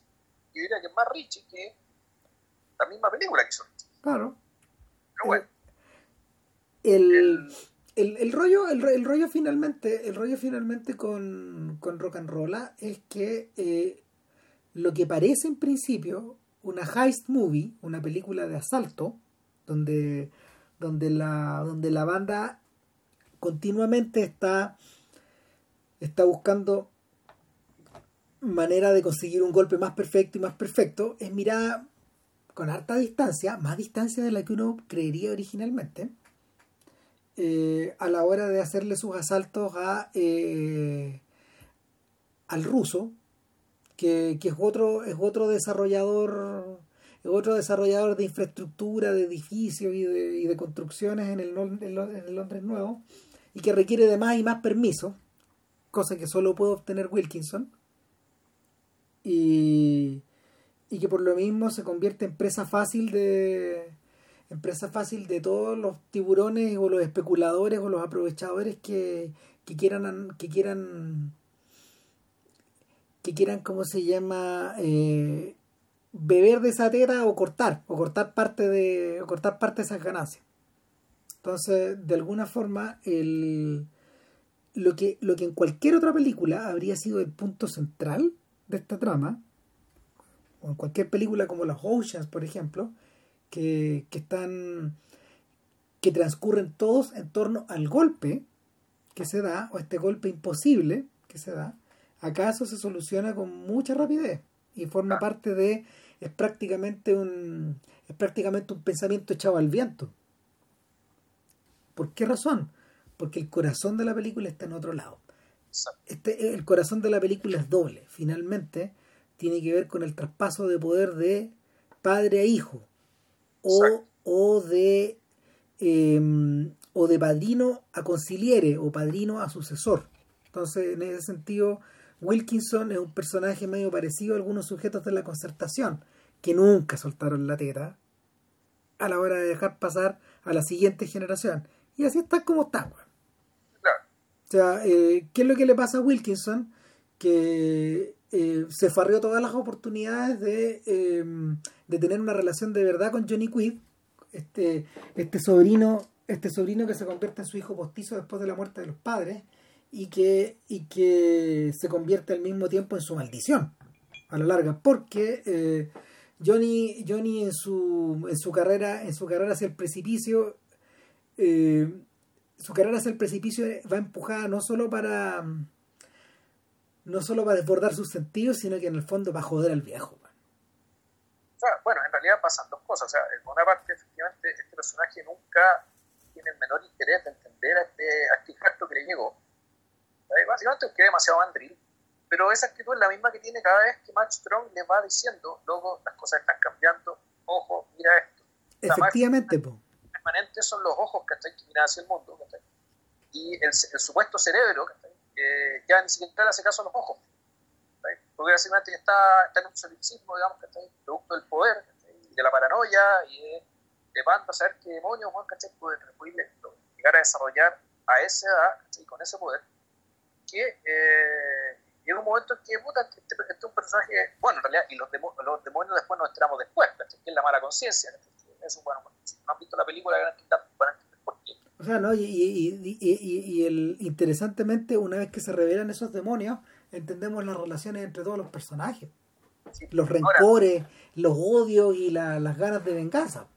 Claro, y interesante también que, en línea con lo que hablábamos delante, en esta, en esta tercera película, este, este o el poder establecido, digamos, el primer ministro de la sombra, esta es la primera vez que a este personaje se le da tanta importancia. Importancia no en el sentido de la trama, sino también de perfilamiento. Porque las primeras dos películas, Bricktop y Hatchet, Harry de Hatchet, eh, son básicamente gente que se manda las cagadas que quiere porque quiere satisfacer ciertos deseos, punto. Eh, pero no hay mucho más conflicto ahí, no hay mucho más interés ahí, porque la historia se fija en ellos. Ahora, hartos años después, casi 10 años después, eh, Guy Ritchie ya tiene ojos para entender a este al pescador o tratar de entenderlo, tratar de perfinarlo de manera más completa. Es una vida, es una vida, ¿cómo se llama? Encontrándose con estos personajes o convirtiéndose inexorablemente en uno de ellos también. O sea, tiene que ver con eso. El, una de las cosas que, una de las cosas más reprochables, yo diría, de la serie Bond, por ejemplo, es que en muchos tramos de en muchos tramos de la serie eh, como el personaje comienza de nuevo no existe esa correlación de fuerza. No eh, yo diría que mirándolas todas probablemente solo solo en la solo en la última serie de películas eh, esas relaciones han sido perfiladas con un, con un interés que refleja continuidad o que, o que de parte de o que de parte de los responsables intenta reflejar esa continuidad. Y hasta por ahí nomás el, problema el problema es que claro pues en Bond en Bond inevitablemente ese personaje es M. Y, M, M para todos estos efectos es intocable. Sí claro. Entonces claro. en, esta otra, en, metido en esta otra lógica eh, y, no, no, no, no eh, teniendo continuidad una película respecto de la otra, da la sensación de que sí parecen habitar un mundo que es coherente. Claro, y, claro, y en Gentleman, en cambio, ahí efectivamente la película está centrada en lo que el pescado grande quiere. Claro. Y ahora, al principio no sabemos exactamente qué quiere, porque nos dicen, no, si lo que pasa es que Pearson se quiere retirar. Ya está chato, quiere, que él mismo dice, pues él mismo dice, eh, de cara, de cara a lo que uno de los posibles compradores le plantea, no, si el problema, el problema que tengo es que yo sé que eventualmente esta mercancía se va a convertir en legal. Claro. Claro, porque él está convertido. Pearson inicia, se inicia la película como un magnate de la marihuana que mueve 500 toneladas al año. Nadie sabe cómo lo hace, nadie sabe dónde las, dónde las cultiva, nadie sabe cómo consigue esa calidad, etcétera. Entonces eh, llega un punto en que eh, hay un potencial comprador y este potencial comprador aparenta ser un personaje que navega con la misma destreza que él ya en este mundo de clase alta. Claro, siendo estadounidenses los dos, en el fondo el, son estadounidenses devenidos en aristócratas, se mueven en esos círculos. De hecho, que Pierce está más arriba que los aristócratas porque él le paga a los aristócratas. Ese, y bueno, y eso forma parte como del plan. Es divertido ver estos personajes que parecen, parecen sacados de las novelas de Henry James en el siglo XXI. Porque acuérdate que, acuérdate que los personajes de James muchas veces eran americanos que estaban justamente metidos en el mundo de los ingleses, igual que él. Igual, claro. Igual, que el propio James. Thomas T. Eliot, que, que tiene Eliot. Sí.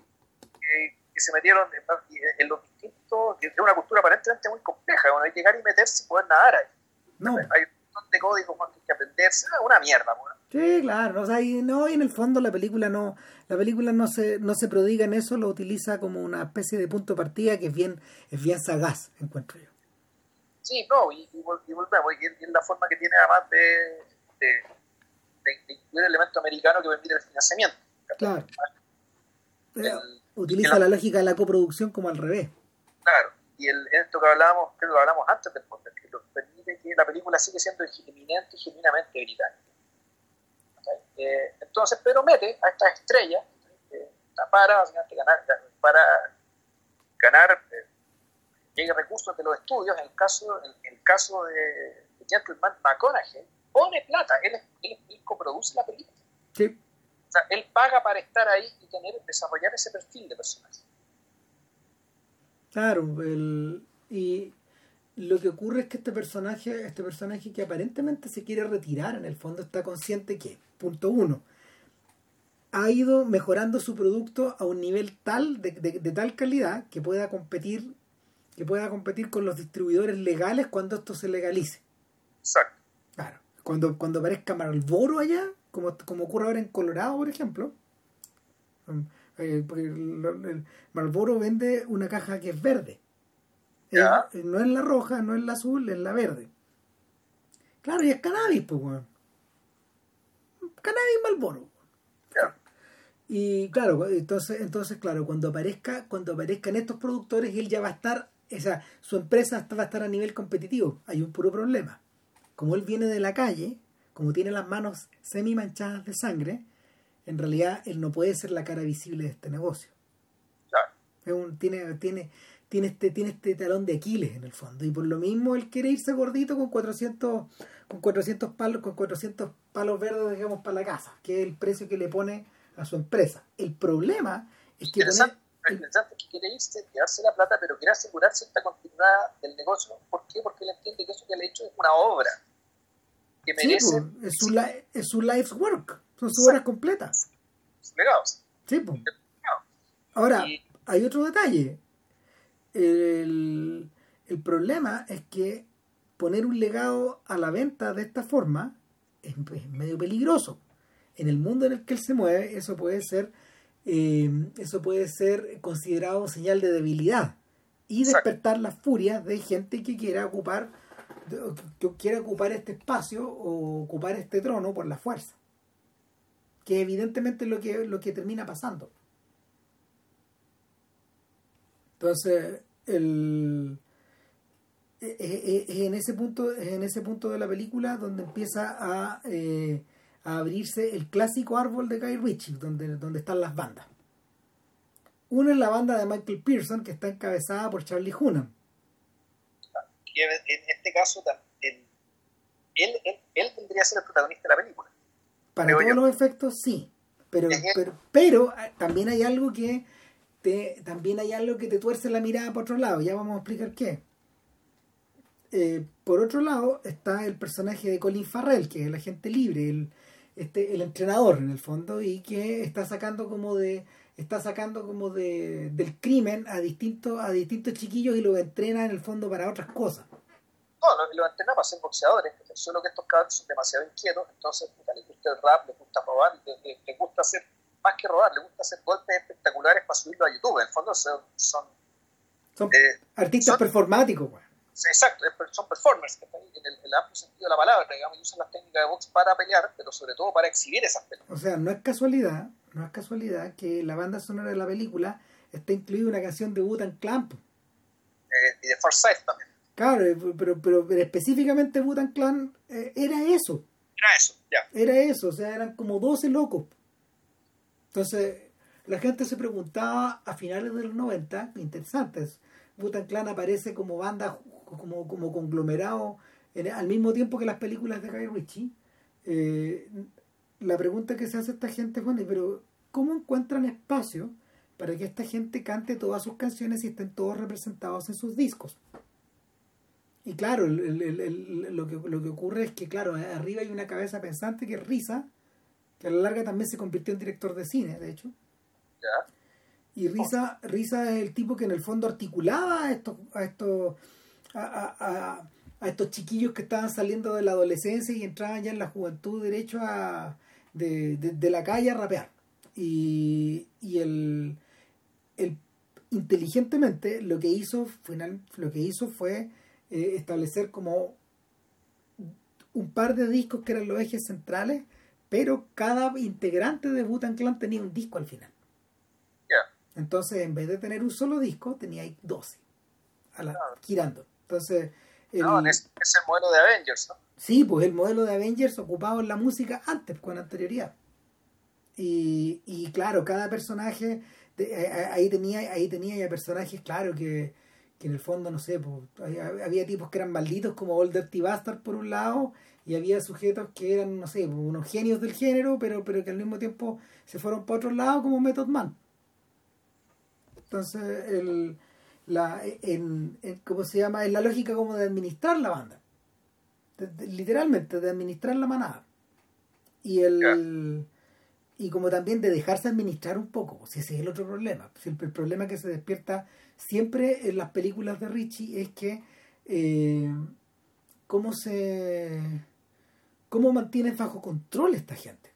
Que es el problema que tiene Farrell con estos chiquillos, pero que de alguna forma eh, es el problema que es, un problema que aparece aparece una y otra vez en todas las películas. O sea, la razón por la que Sting, por ejemplo, no le tiende un centímetro de, de, de buena voluntad a su hijo es precisamente ese, porque él sabe las consecuencias que eso puede tener. Hay que tener al cabro corto. No, si las dos veces que Sting aparece, una es para pegarle un combo y otra es para amenazarlo. Bueno, y, y con eso, espérate, con eso tenemos el otro gesto de el otro gesto perenne en las películas de Guy Ritchie, ¿sabes? Que no es un combo, es una bofetada. Y no es cualquier bofetada, de hecho enseñan a pegarla en una de las películas. ¿Te acordáis? Sí. Claro, no es esta bofetada así como un tipo, un tipo hace el ejemplo y le da un cachuchazo a un sujeto, no. Es la, mano pesada. Es la, la, bofetada con, la, con, el, revés, el reverso de la mano. Exactamente, Con, con, con, el hueso con, lo que te hincha la cara, claro. Entonces, el, si soy capaz de dar una de esas, en el fondo, tenía aprendido una lección vital. Y claro, la, la lección vital es que no se ocupa el puño en, en, en, esta, en esta clase de admonición, sino que, sino que en el fondo se, se hace una advertencia. Siempre es una advertencia. Tiene que sonar. Hay una cuestión artesanal y perfeccionista en este tipo de gestos. Y efectivamente las cosas se hacen de una sola manera. Ah, Claro, de la manera más efectiva. Y el. Y, Entonces, se explica por la misma razón de que Brickton explica, se toma el tiempo a explicar por qué es tan efectivo, digamos, deshacerse un cuerpo los chanchos. ¿Y por qué tenéis que sospechar de cualquier loco que tenga una granja de chancho? Criadero de chancho. En, en, en, rock and roll se utiliza, se utiliza la mm, se utiliza la misma estrategia, pero con cangrejos americanos. O sea, son los, son los cangrejos los que te comen. En rock and roll no, pues son en, en Gentleman me los cangrejos. No, no, en rock and roll. Ya, es que en Gentleman también. No, una, cuando, porque este tenía sus cangrejos del Mossad, bueno, ahora estos cangrejos del Mossad están con otros cangrejos. Claro. ¿Verdad? No, claro, pero ahí, pero Tom Wilkinson te sumerge en los cangrejos. Sí. Entonces, el, finalmente, finalmente, claro, pues el gesto siempre es el de la advertencia. Las pistolas siempre se acaban sacando al final. Y, y sobre todo las ametralladoras, que, que en el fondo es casi un gesto humorístico. Y sin embargo, sin embargo, en el sin embargo, en, en The Gentleman hay un elemento que es extra, que es el elemento, el elemento meta. Claro. Claro. Eh, ¿Por qué razón? ¿Por qué, Bueno, por qué el- este- ¿Mm? En realidad, un elemento, en, en Gentleman, la, la cosa se, se- se- La trama creo que es, un poco, es menos complicada que las otras. La coralidad también está reducida, pero eh, ¿qué, ¿qué cosas, entre comillas, nuevas hay más desarrolladas? Uno, la presencia femenina es un poco más importante. Las tres primeras películas son casi personajes mitológicos. El personaje de, de Newton, eh, claro, es un personaje importante. En rock and roll, ¿ah? no te olvides de decir en qué parte, porque en rock and roll el personaje de Tandy Newton es relativamente importante. Pero, el, pero al mismo tiempo hay una, sus apariciones son súper puntuales. Está ahí básicamente para tentar provocarse estas cagadas, y desaparece, y efectivamente el personaje desaparece. ¿sí? El, no, y, no, está, está ahí, pa- está ahí para otra cosa además. Para que Gerard, para que Gerard Butler reconozca que no hay que meterse con ella. claro, No, no, no, no, no, no, no, contigo no. O sea, de hecho, se le digamos. De hecho, eh, el problema que tiene el ruso al principio es que, claro, el sujeto, el sujeto eh, tiene una correlación, tiene una, tiene una correlación de, de pantalones arriba, pantalones abajo, que, que es unívoca. Y, y que siempre, según su, según su segundo de a bordo, le termina costando millones de libras. Eh, sí, y, y- y que todo, todo siempre, siempre, siempre nos termina costando plata, le dice. Abiertamente, bueno, pero gástale en algo, dice el otro. Weón. Además, mi plata, no tuya, güey.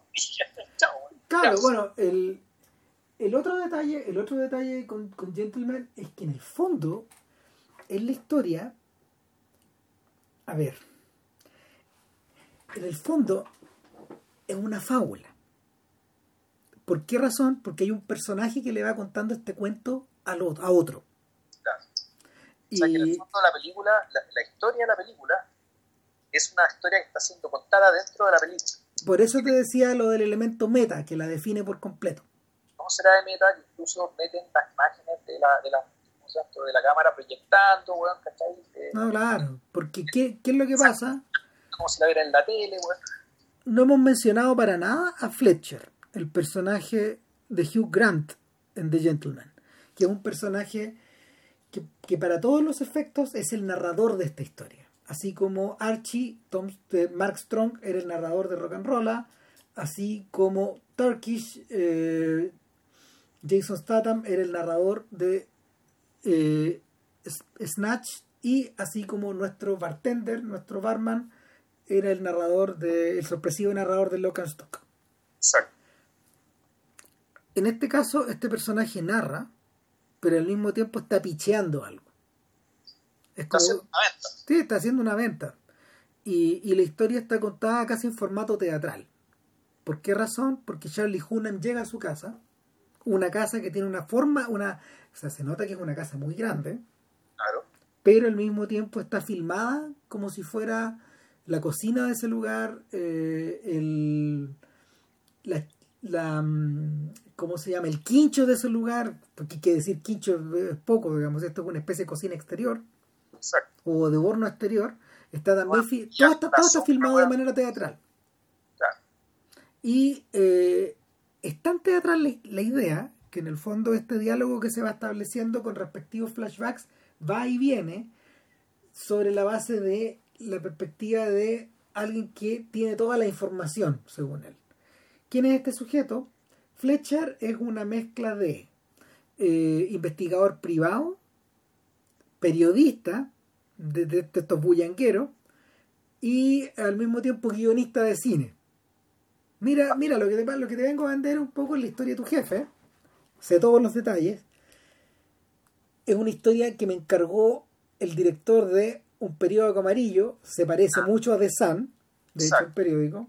Y claro, eh, tal como ocurre, tal como ocurre en la versión, en la versión británica de House of Cards, los, los lords, los lores de la prensa son peligrosos, sobre todo si son amarillos, porque si quieren cagarte te cagan. Ese personaje, el del lord de la prensa, está eh, encarnado con, con harta gracia y con economía absoluta por Eddie Marsan. Sí, o sea, lo que pasa es que el personaje de Fletcher es una rata, pero claro, el tipo físico de, el tipo físico de Hugh no la acompaña tanto como rata, él tiene que hacer un esfuerzo actoral, digamos, para sonar como rata, hablar como rata. Y está vestido como rata también, pues está, no. está, está, vestido como estos otros señores, no es un gentleman. No, y Eddie Marsan menos, ¿sabes? Menos. cara de rata. Menos, entonces... El, en esta historia tipo Mil y una noche, este Jerezada le va contando ahí al visir que todos los detalles de esta historia, que, que divertido, Charlie Hunnam ha vivido esta historia, pero él, este otro se toma, este otro se está tomando toda la libertad de contarle los detalles para decirle yo te seguí, saqué las fotos, investigué, hablé con todos, sé lo que hablaron a puertas cerradas, sé más que tú. Ahora, yo creo que una de las gracias de la película que eleva a Charlie Hunnam al nivel de una estrella indesmentible, digamos que está eh, es que es, básicamente su papel consiste en mirar fingiendo incredulidad, fingiendo ignorancia, fingiendo cara de póker, en el fondo el, el rango que demanda el, que demanda el papel de Charlie en las situaciones que está puesto es mínimo. Y aún así, esto yo creo que tiene que ver oh, con la admiración que siente Richie por, por, el personaje, digamos, que mal que mal, él fue su rey Arturo. Sí. Ya lo, ya, ya lo invistió con ese estatus, no cualquiera te interpreta al rey Arturo. Eh, hace que igual él, él en realidad se traga la pantalla, siempre. Sí, es el punto focal de la historia. Lo importante Charlie Hunnam es por atractivo, por calidad de actuación, es el, es el sol que brilla. Claro, lo, ahora lo, lo, que, lo que sí pasa, lo que sí pasa es que eh, como está en permanente, como está en permanente diálogo con este otro personaje, un diálogo que es más o menos parecido al que por ejemplo vemos en, este filme de Lars von Trier en, Ninfomaníaca, donde el personaje de Stellan Skarsgård eh, básicamente está escuchando lo que Charlotte Gainsbourg tiene que decir por horas de horas de horas. El... Incluso, incluso este, este, este, personaje le es ofrecido la historia en forma de guion. O sea, esta historia es tan buena, según, según Fletcher, esta rata humana, que no solo, no solo voy a vender esta historia al diario, sino que ya tengo listo un guion, weón, para comercializarlo en Hollywood, loco. Claro, y parte de su ente es que si me pasáis los 20 millones de dólares para que esta cuestión salga a la prensa, como subproducto y como gesto de buena voluntad, te paso el guion y, nos, y nos hacemos socios. Claro, y lo hacemos juntos, pues, weón. Claro. Entonces, y, ahí el chiste está en que ahí, todo, esto, todo esto que estamos contando, naturalmente, es una ficción. Y, este, este, a ver, está en eso, ¿Y eso por qué? Porque, digámoslo, el cine de, el cine Richie es artificial. Es artificial. Pues. Nunca lo esconde. ¿sabes? Nunca. O sea, nunca pretende esto ser realista en ningún tipo. O sea, todo esto es artificioso, artificial. Y aquí el tipo va un paso más allá, ¿cachai? Y lo hace evidente en el sentido de que, en realidad, bueno, todo esto, esto que están viendo aquí, probablemente el guion que aparece en la película, que se llama Bush, en Mota, eh, o Bush es como la especie de plantación de marihuana. Claro. Eh, el, en realidad ese probablemente sea el verdadero guion de la película. El objeto no sea utilería. No, claro, claro, y, y, y, por lo mismo, por lo mismo, por fin llegamos a un personaje que eh, diabólicamente, con, con, el que diabólicamente Richie se puede identificar for real. O sea, yo soy la rata de esta película que les está contando esta historia. Que se la está vendiendo por cuarta vez, Juan. O sea, yo, yo soy esa rata. Pero, pero parte de mi pega en este ramo, en este, en este ramo al que me dedico, es funcionar así también. Y siempre me voy a encontrar con sujetos a los que tengo que pichearle estas historias porque ya no, ya no son tan cool, ya no son tan demandadas, pero me encanta hacerlas. Sí, pues a lo que hablamos al principio, las películas de gratificación, pero para él. Claro. Claro, y... Que para la olla, digamos, con las otras cosas para poder hacer eso. Claro. Eh, eh, es algo que en el fondo parece estar desapareciendo a mi alrededor, pero yo todavía sigo haciendo estas películas de la misma manera en que Tarantino, que con todo respeto está varios escalones arriba mío, también hace. Yo también hago esto. El... Sí, ah, no, fíjate, yo creo que el, conjunto de estas cuatro películas son más parejas que la filmografía de Tarantino. Ah, no, no, no, no. Ahí no me voy a convencer nunca. no, no, no, porque no, es que ahí hablando, estamos hablando de otros niveles de como de sofisticación, pues. yo hablo de la parte sofisticada de Tarantino, no hablo de la cochinada en el fondo, pero no. eso es, este tipo, estas cuatro películas, son las películas que, él hace para él. Yo parto de hace Tarantino hace todas las películas para él, por eso es que va a hacer piensa. Claro, Tarantino, Tarantino no hace películas para los otros. Exacto. Entonces, estas cuatro películas que ha hecho para él, como conjunto, son más parejas que puta, las nueve películas que ha hecho Tarantino. Claro, no, yo, yo, yo, yo, difiero ahí de, de JP, porque para, mí están, o sea, por algo, por algo me preocupo de, de, de, la, de esas cual las tengo en Blu-ray. Y, y, para mí eso es una, una, un elemento que distingue, pero pero el, lo que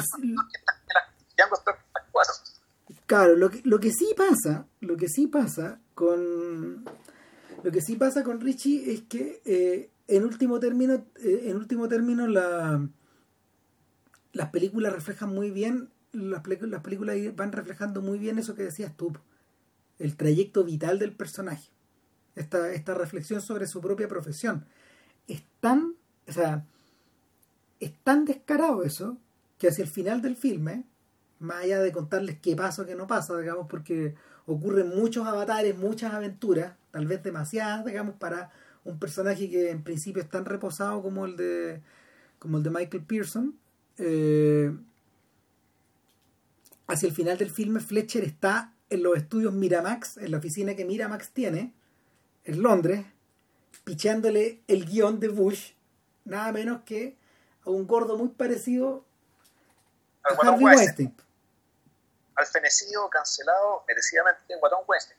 Claro, entonces esa es una broma macabra también, pues, pero, pero también eso pasa porque porque el aunque Weinstein entiendo que Weinstein no estuvo metido en la distribución de las películas de, del joven Richie eh, pero sí negoció con sujetos similares Joel Silver por ejemplo no siendo no, no siendo ¿cómo se llama? ni la mitad de lo torcido que, que, Weinstein es un, player importante o sea, y, Silver, o lo que pasa que también, lo que pasa también es que Silver ha hecho películas importantes, o sea, está, como a otro nivel.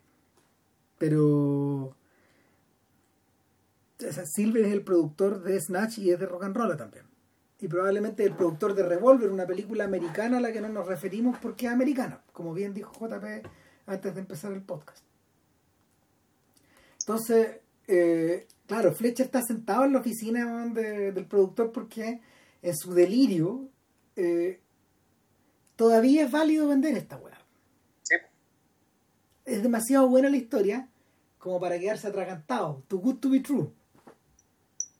De hecho, entiendo que eh, entiendo que el, el propio Richie ya tiene otra película más, pero que es su reencuentro con Jason Statham.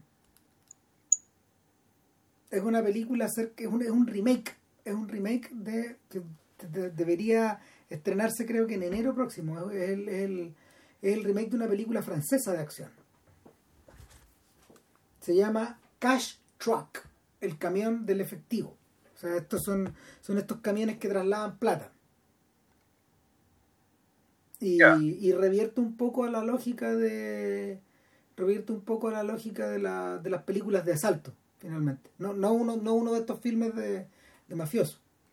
que un Italian Job o ese tipo de cosas. No, no, yo creo que harto menos.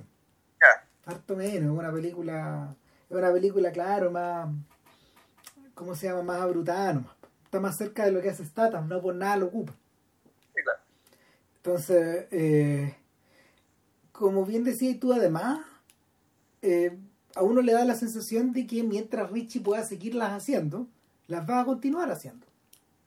Y probablemente cada vez más cerca del rol del demiurgo, del rol del controlador, del rol del rey. Como la saga Before.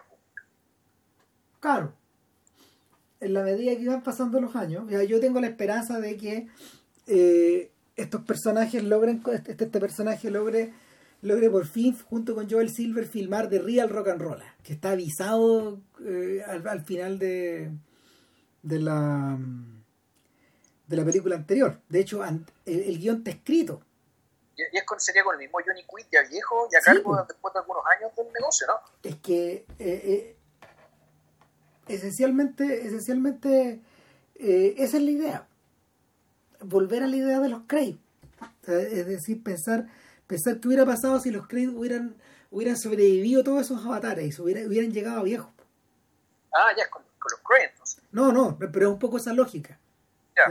de, de, de, un personaje que ya, no sé, de colocar a Mark Strong en el rol de Wilkinson y a él, él ponerse en el rol de Mark Strong, tal como él lo anuncia al final de, la, de, la, película. Ahora, ¿qué, pasa, qué, hay, qué hay para Gerard, qué hay, qué hay para Gerard Butler ahí adentro y para su y para, su, para sus compinches, bueno, los roles, los roles... ¿Tú no entendiste así, Ram? Lo que yo entendí más bien era que el, en el fondo Mark Strong eh, una lógica media dinástica, así como, como Enrique V en el fondo. Es que eso, eso te está explicando, pues eso es. Es una toma de poder. Y por último que Mark Strong va a seguir siendo Mark Strong, y que Johnny Quinn va a ser Enrique V. Claro, pero para eso se necesita, para eso se necesita que eh, que el personaje de Strong también de jugo, porque eventualmente va a pasar. lo, realmente interesante de lo realmente interesante del personaje en el fondo en el fondo es que de toda esta caterva de sujetos que gozan la vida en forma desbordada y ahí ahí caben casi todos porque cabe Denis Farina Rade Cervedilla en el Boris Boris cómo se llamaba Boris el, Boris el, Boris el esquiva balazos, pues, ¿no? O de Blade también, tenía todo a poco. Claro, eh, el, los papeles que tiene Vinnie Jones, el que no nos hemos referido insólitamente en el, en el podcast, que, que es este exfutbolista del Leeds que, que parece que se cae tan bien, que se cae tan bien con Guy Ritchie, que, que aparece en las películas una y otra vez. Aparecen las dos primeras, al menos. Claro. Hay este personaje que bueno, él, él protagoniza la versión inglesa de, de, Longest Yard, la película que hizo Bart Reynolds, digamos, en los 70. Claro. Y se hizo una versión en inglés llamada Big Machine, que es una muy buena película, dentro del género de película carcelaria, película carcelaria y deportiva. Y efectivamente, porque Vinny Jones, él fue futbolista, no sé si fue, fue harto de equipo, ¿no?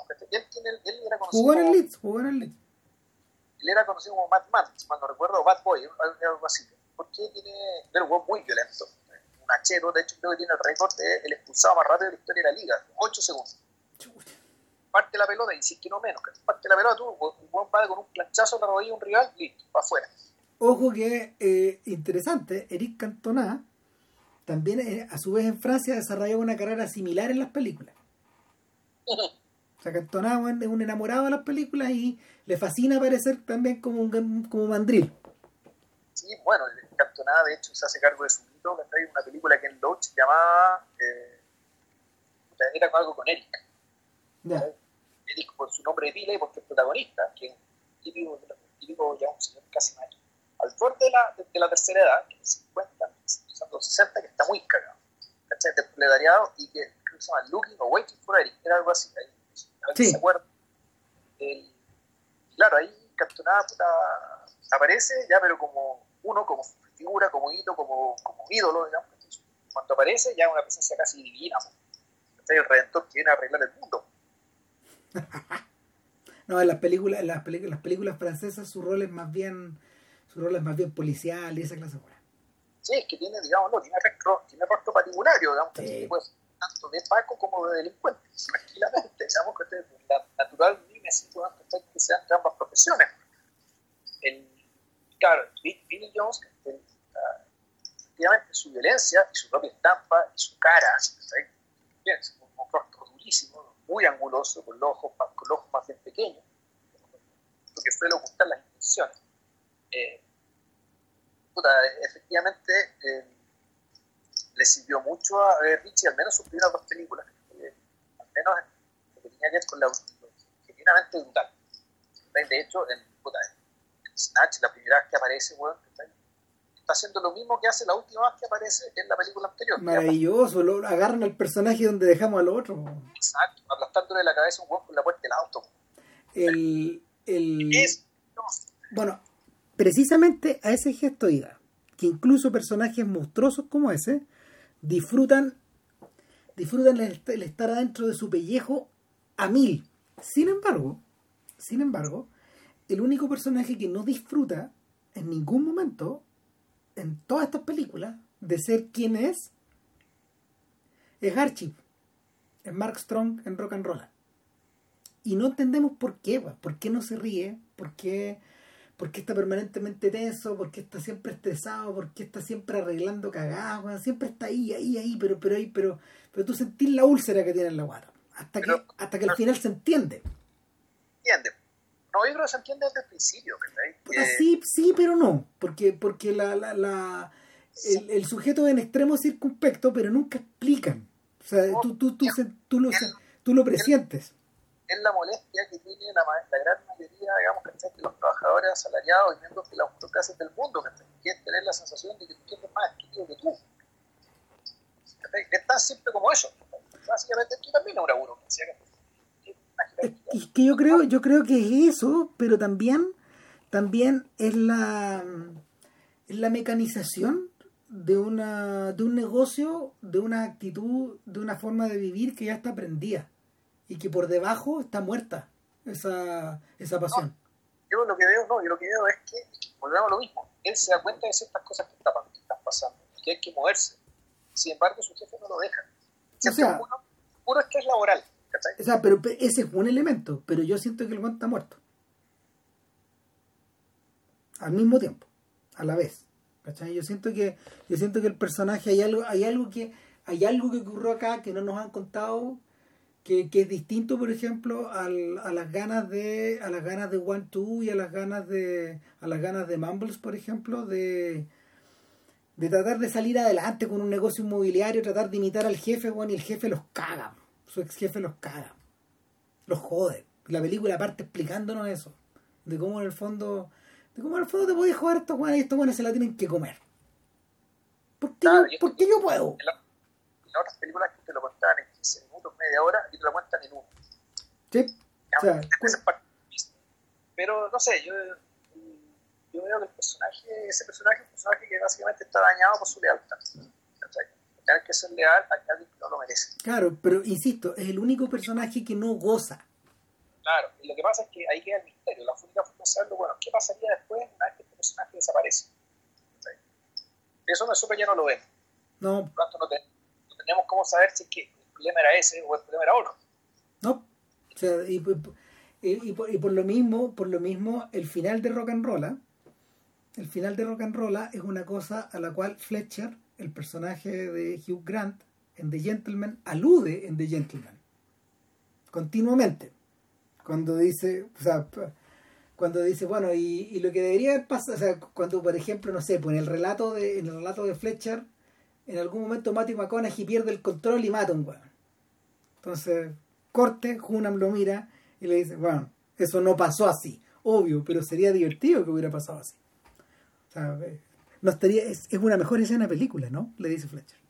Por otro lado, hay un momento donde eh, hay un momento donde eh, el personaje de mm, el personaje de eh, de McConaughey está enfrentado a una solución a una a una a una instancia que parece insoluble cagó en fondo entonces viene la solución corte y el personaje ya no está en el asiento del auto donde iba corte y, le vemos la cara al productor, a Harvey Weinstein, y le bueno, ¿y qué pasa acá? Aquí termina esta historia, puta, sí, porque lo que viene es la secuela. Claro, y ahí está aludiendo a The Real Rock and Roll. Viene la secuela, pues hay que preparar estas cosas para una secuela. Si en el fondo eh, las películas ahora se marquetean todas así. Me paso, me paso, dice el personaje, me paso eh, tres cuartas partes de la primera del primer filme contando el origen de mi personaje para preparar al público para la inevitable secuela que viene después.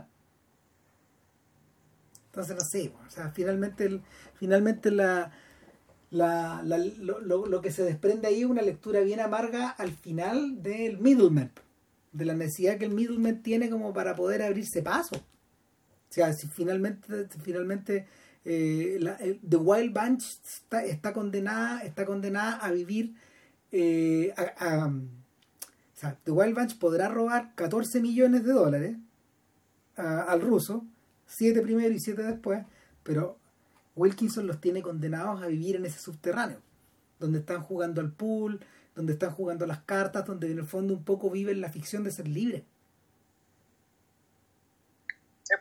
por eso es que cuando llega Archie lo visita, weón.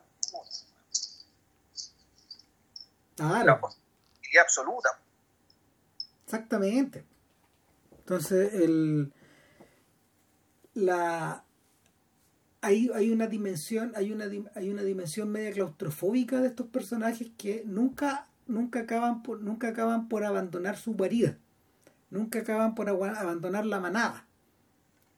Eh, al punto, al punto que eh, probablemente en el momento más en el momento más fuera el sombrero, digamos, de, toda esta saga, claro, en el, en el, instante en que Hanson Bob le dice a, a One Two que está enamorado de él, y este otro casi choca, y, el, el exceso de testosterona de Butler no sabe hacia dónde dirigirse por unos segundos y caga todo. Eh, cuando eso se desborda, claro, uno no puede sino cagarse la risa, porque eh, en último término, estos dos hermanos, porque lo son, eh, no pueden renunciar el uno al otro. Claro, Hanson Bob no se va a acostar nunca con, con, con One Two, pero el otro tampoco lo va a abandonar. Corte eh, en el final de. En, el, en, la, en, la, secuencia de créditos de Rock and Roll, ¿ah? Ya después de que la película terminó, vemos, claro, los vemos, los vemos bailando en una disco gay, que, que había sido un pedazo de. un pedazo de, de de filme que había sido aludido muy brevemente antes, digamos, que eso fue lo que hicieron esa noche, al final bueno, lo sacó a bailar. Pues, la noche antes de que, cayera la cara. Claro, claro. Son las 12.25. Yo creo que es el momento de, de cortar, no sin aludir que, claro, Idris Elba, cuando, cuando Butler cargado de cargado de, de, de, de, urgimiento, de culpa, de una mezcla de un montón de weas, de sentir que lo está traicionando al amigo, etc. pero nunca cachaste, que este weón era gay, weón. Si todos sabíamos, menos tú. Chu. es un gran personaje el de, el de Tom Hardy. O sea, el, fíjate que ese, ese papel, ese papel eh, fue, fue el mismo año en que él se hizo conocido también por un rol protagónico ya en un filme que es de podcast, que ya lo he dicho antes, Bronson, de Nicholas Winding Refn. Claro, que es como es una historia, una historia como de. Es la historia de un gángster, pero como que está aludido ahí. ¿no? Está, ¿no? está, aludido en la sensación de que, que, es un personaje como Al Capone, una cosa así. Bueno, Tom Hardy, él, hizo de los Craze cuando Brian Helgeland eh, llegó a la historia al cine, una película que se llama Legend. Sí. Es una, es una buena película, pero yo creo que cachando todo lo que son los lo que fueron con, con igual la película creo, creo que es un poco corta. Bueno, es que hay una película anterior, po. Sí. La, de lo, la, de la, de este, la del cantante de Spandau Ballet. Sí.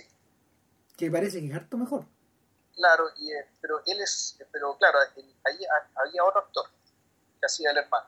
Sí. Creo que ahí hicieron un casting con dos personas muy parecidas. Al punto de que recurrir a, una, a, un, a, un, cantante para, para encontrar parecido al actor que hace esta historia. En cambio, claro, el Gillan hizo, hizo con tecnología eh, hizo que Tom Hardy interpretara los dos papeles. Claro, a los gemelos. A estos, a estos gemelos. Eh, bueno, hay que decir que Hardy, eh, bueno, Hardy ya en 2004 había participado en otra película que está emparentada con esta, que la mencionamos la semana pasada, que es Layer Cake. Sí. Que es una película que no fue producida por, por Guy Ritchie, me confundí. Esa película del 2004 fue, era, fue dirigida por Matthew. Mira, pero ahí, ahí tení, claro, buena película. Buena película, muy buena película. Eh, yo diría que es de podcast también. Sí. Y Y nada, yo creo que siendo. Mira, en este momento son 1,59, 38, 39, 40, 41. Así que estamos justo en la, en la marca de las dos horas. Ya, bueno, entonces yo ahora me voy, dejo hablando solo, weón, pero mira, ya. Y, y, y, ¿cómo decir? ¿Qué quedemos para la próxima semana? No, yo tengo una sugestión, tengo una sugestión. No, sugerencia, dejo, sugerencia, habla en español, weón. Y vos que decís remarcable, weón. A ver, mi sugerencia es la siguiente. ¿Ya? El hombre que mató a Liberty Balance. ¿Ya? ¿Mm? Ya. Se acaba este podcast. Nos, nos vemos, señores. Que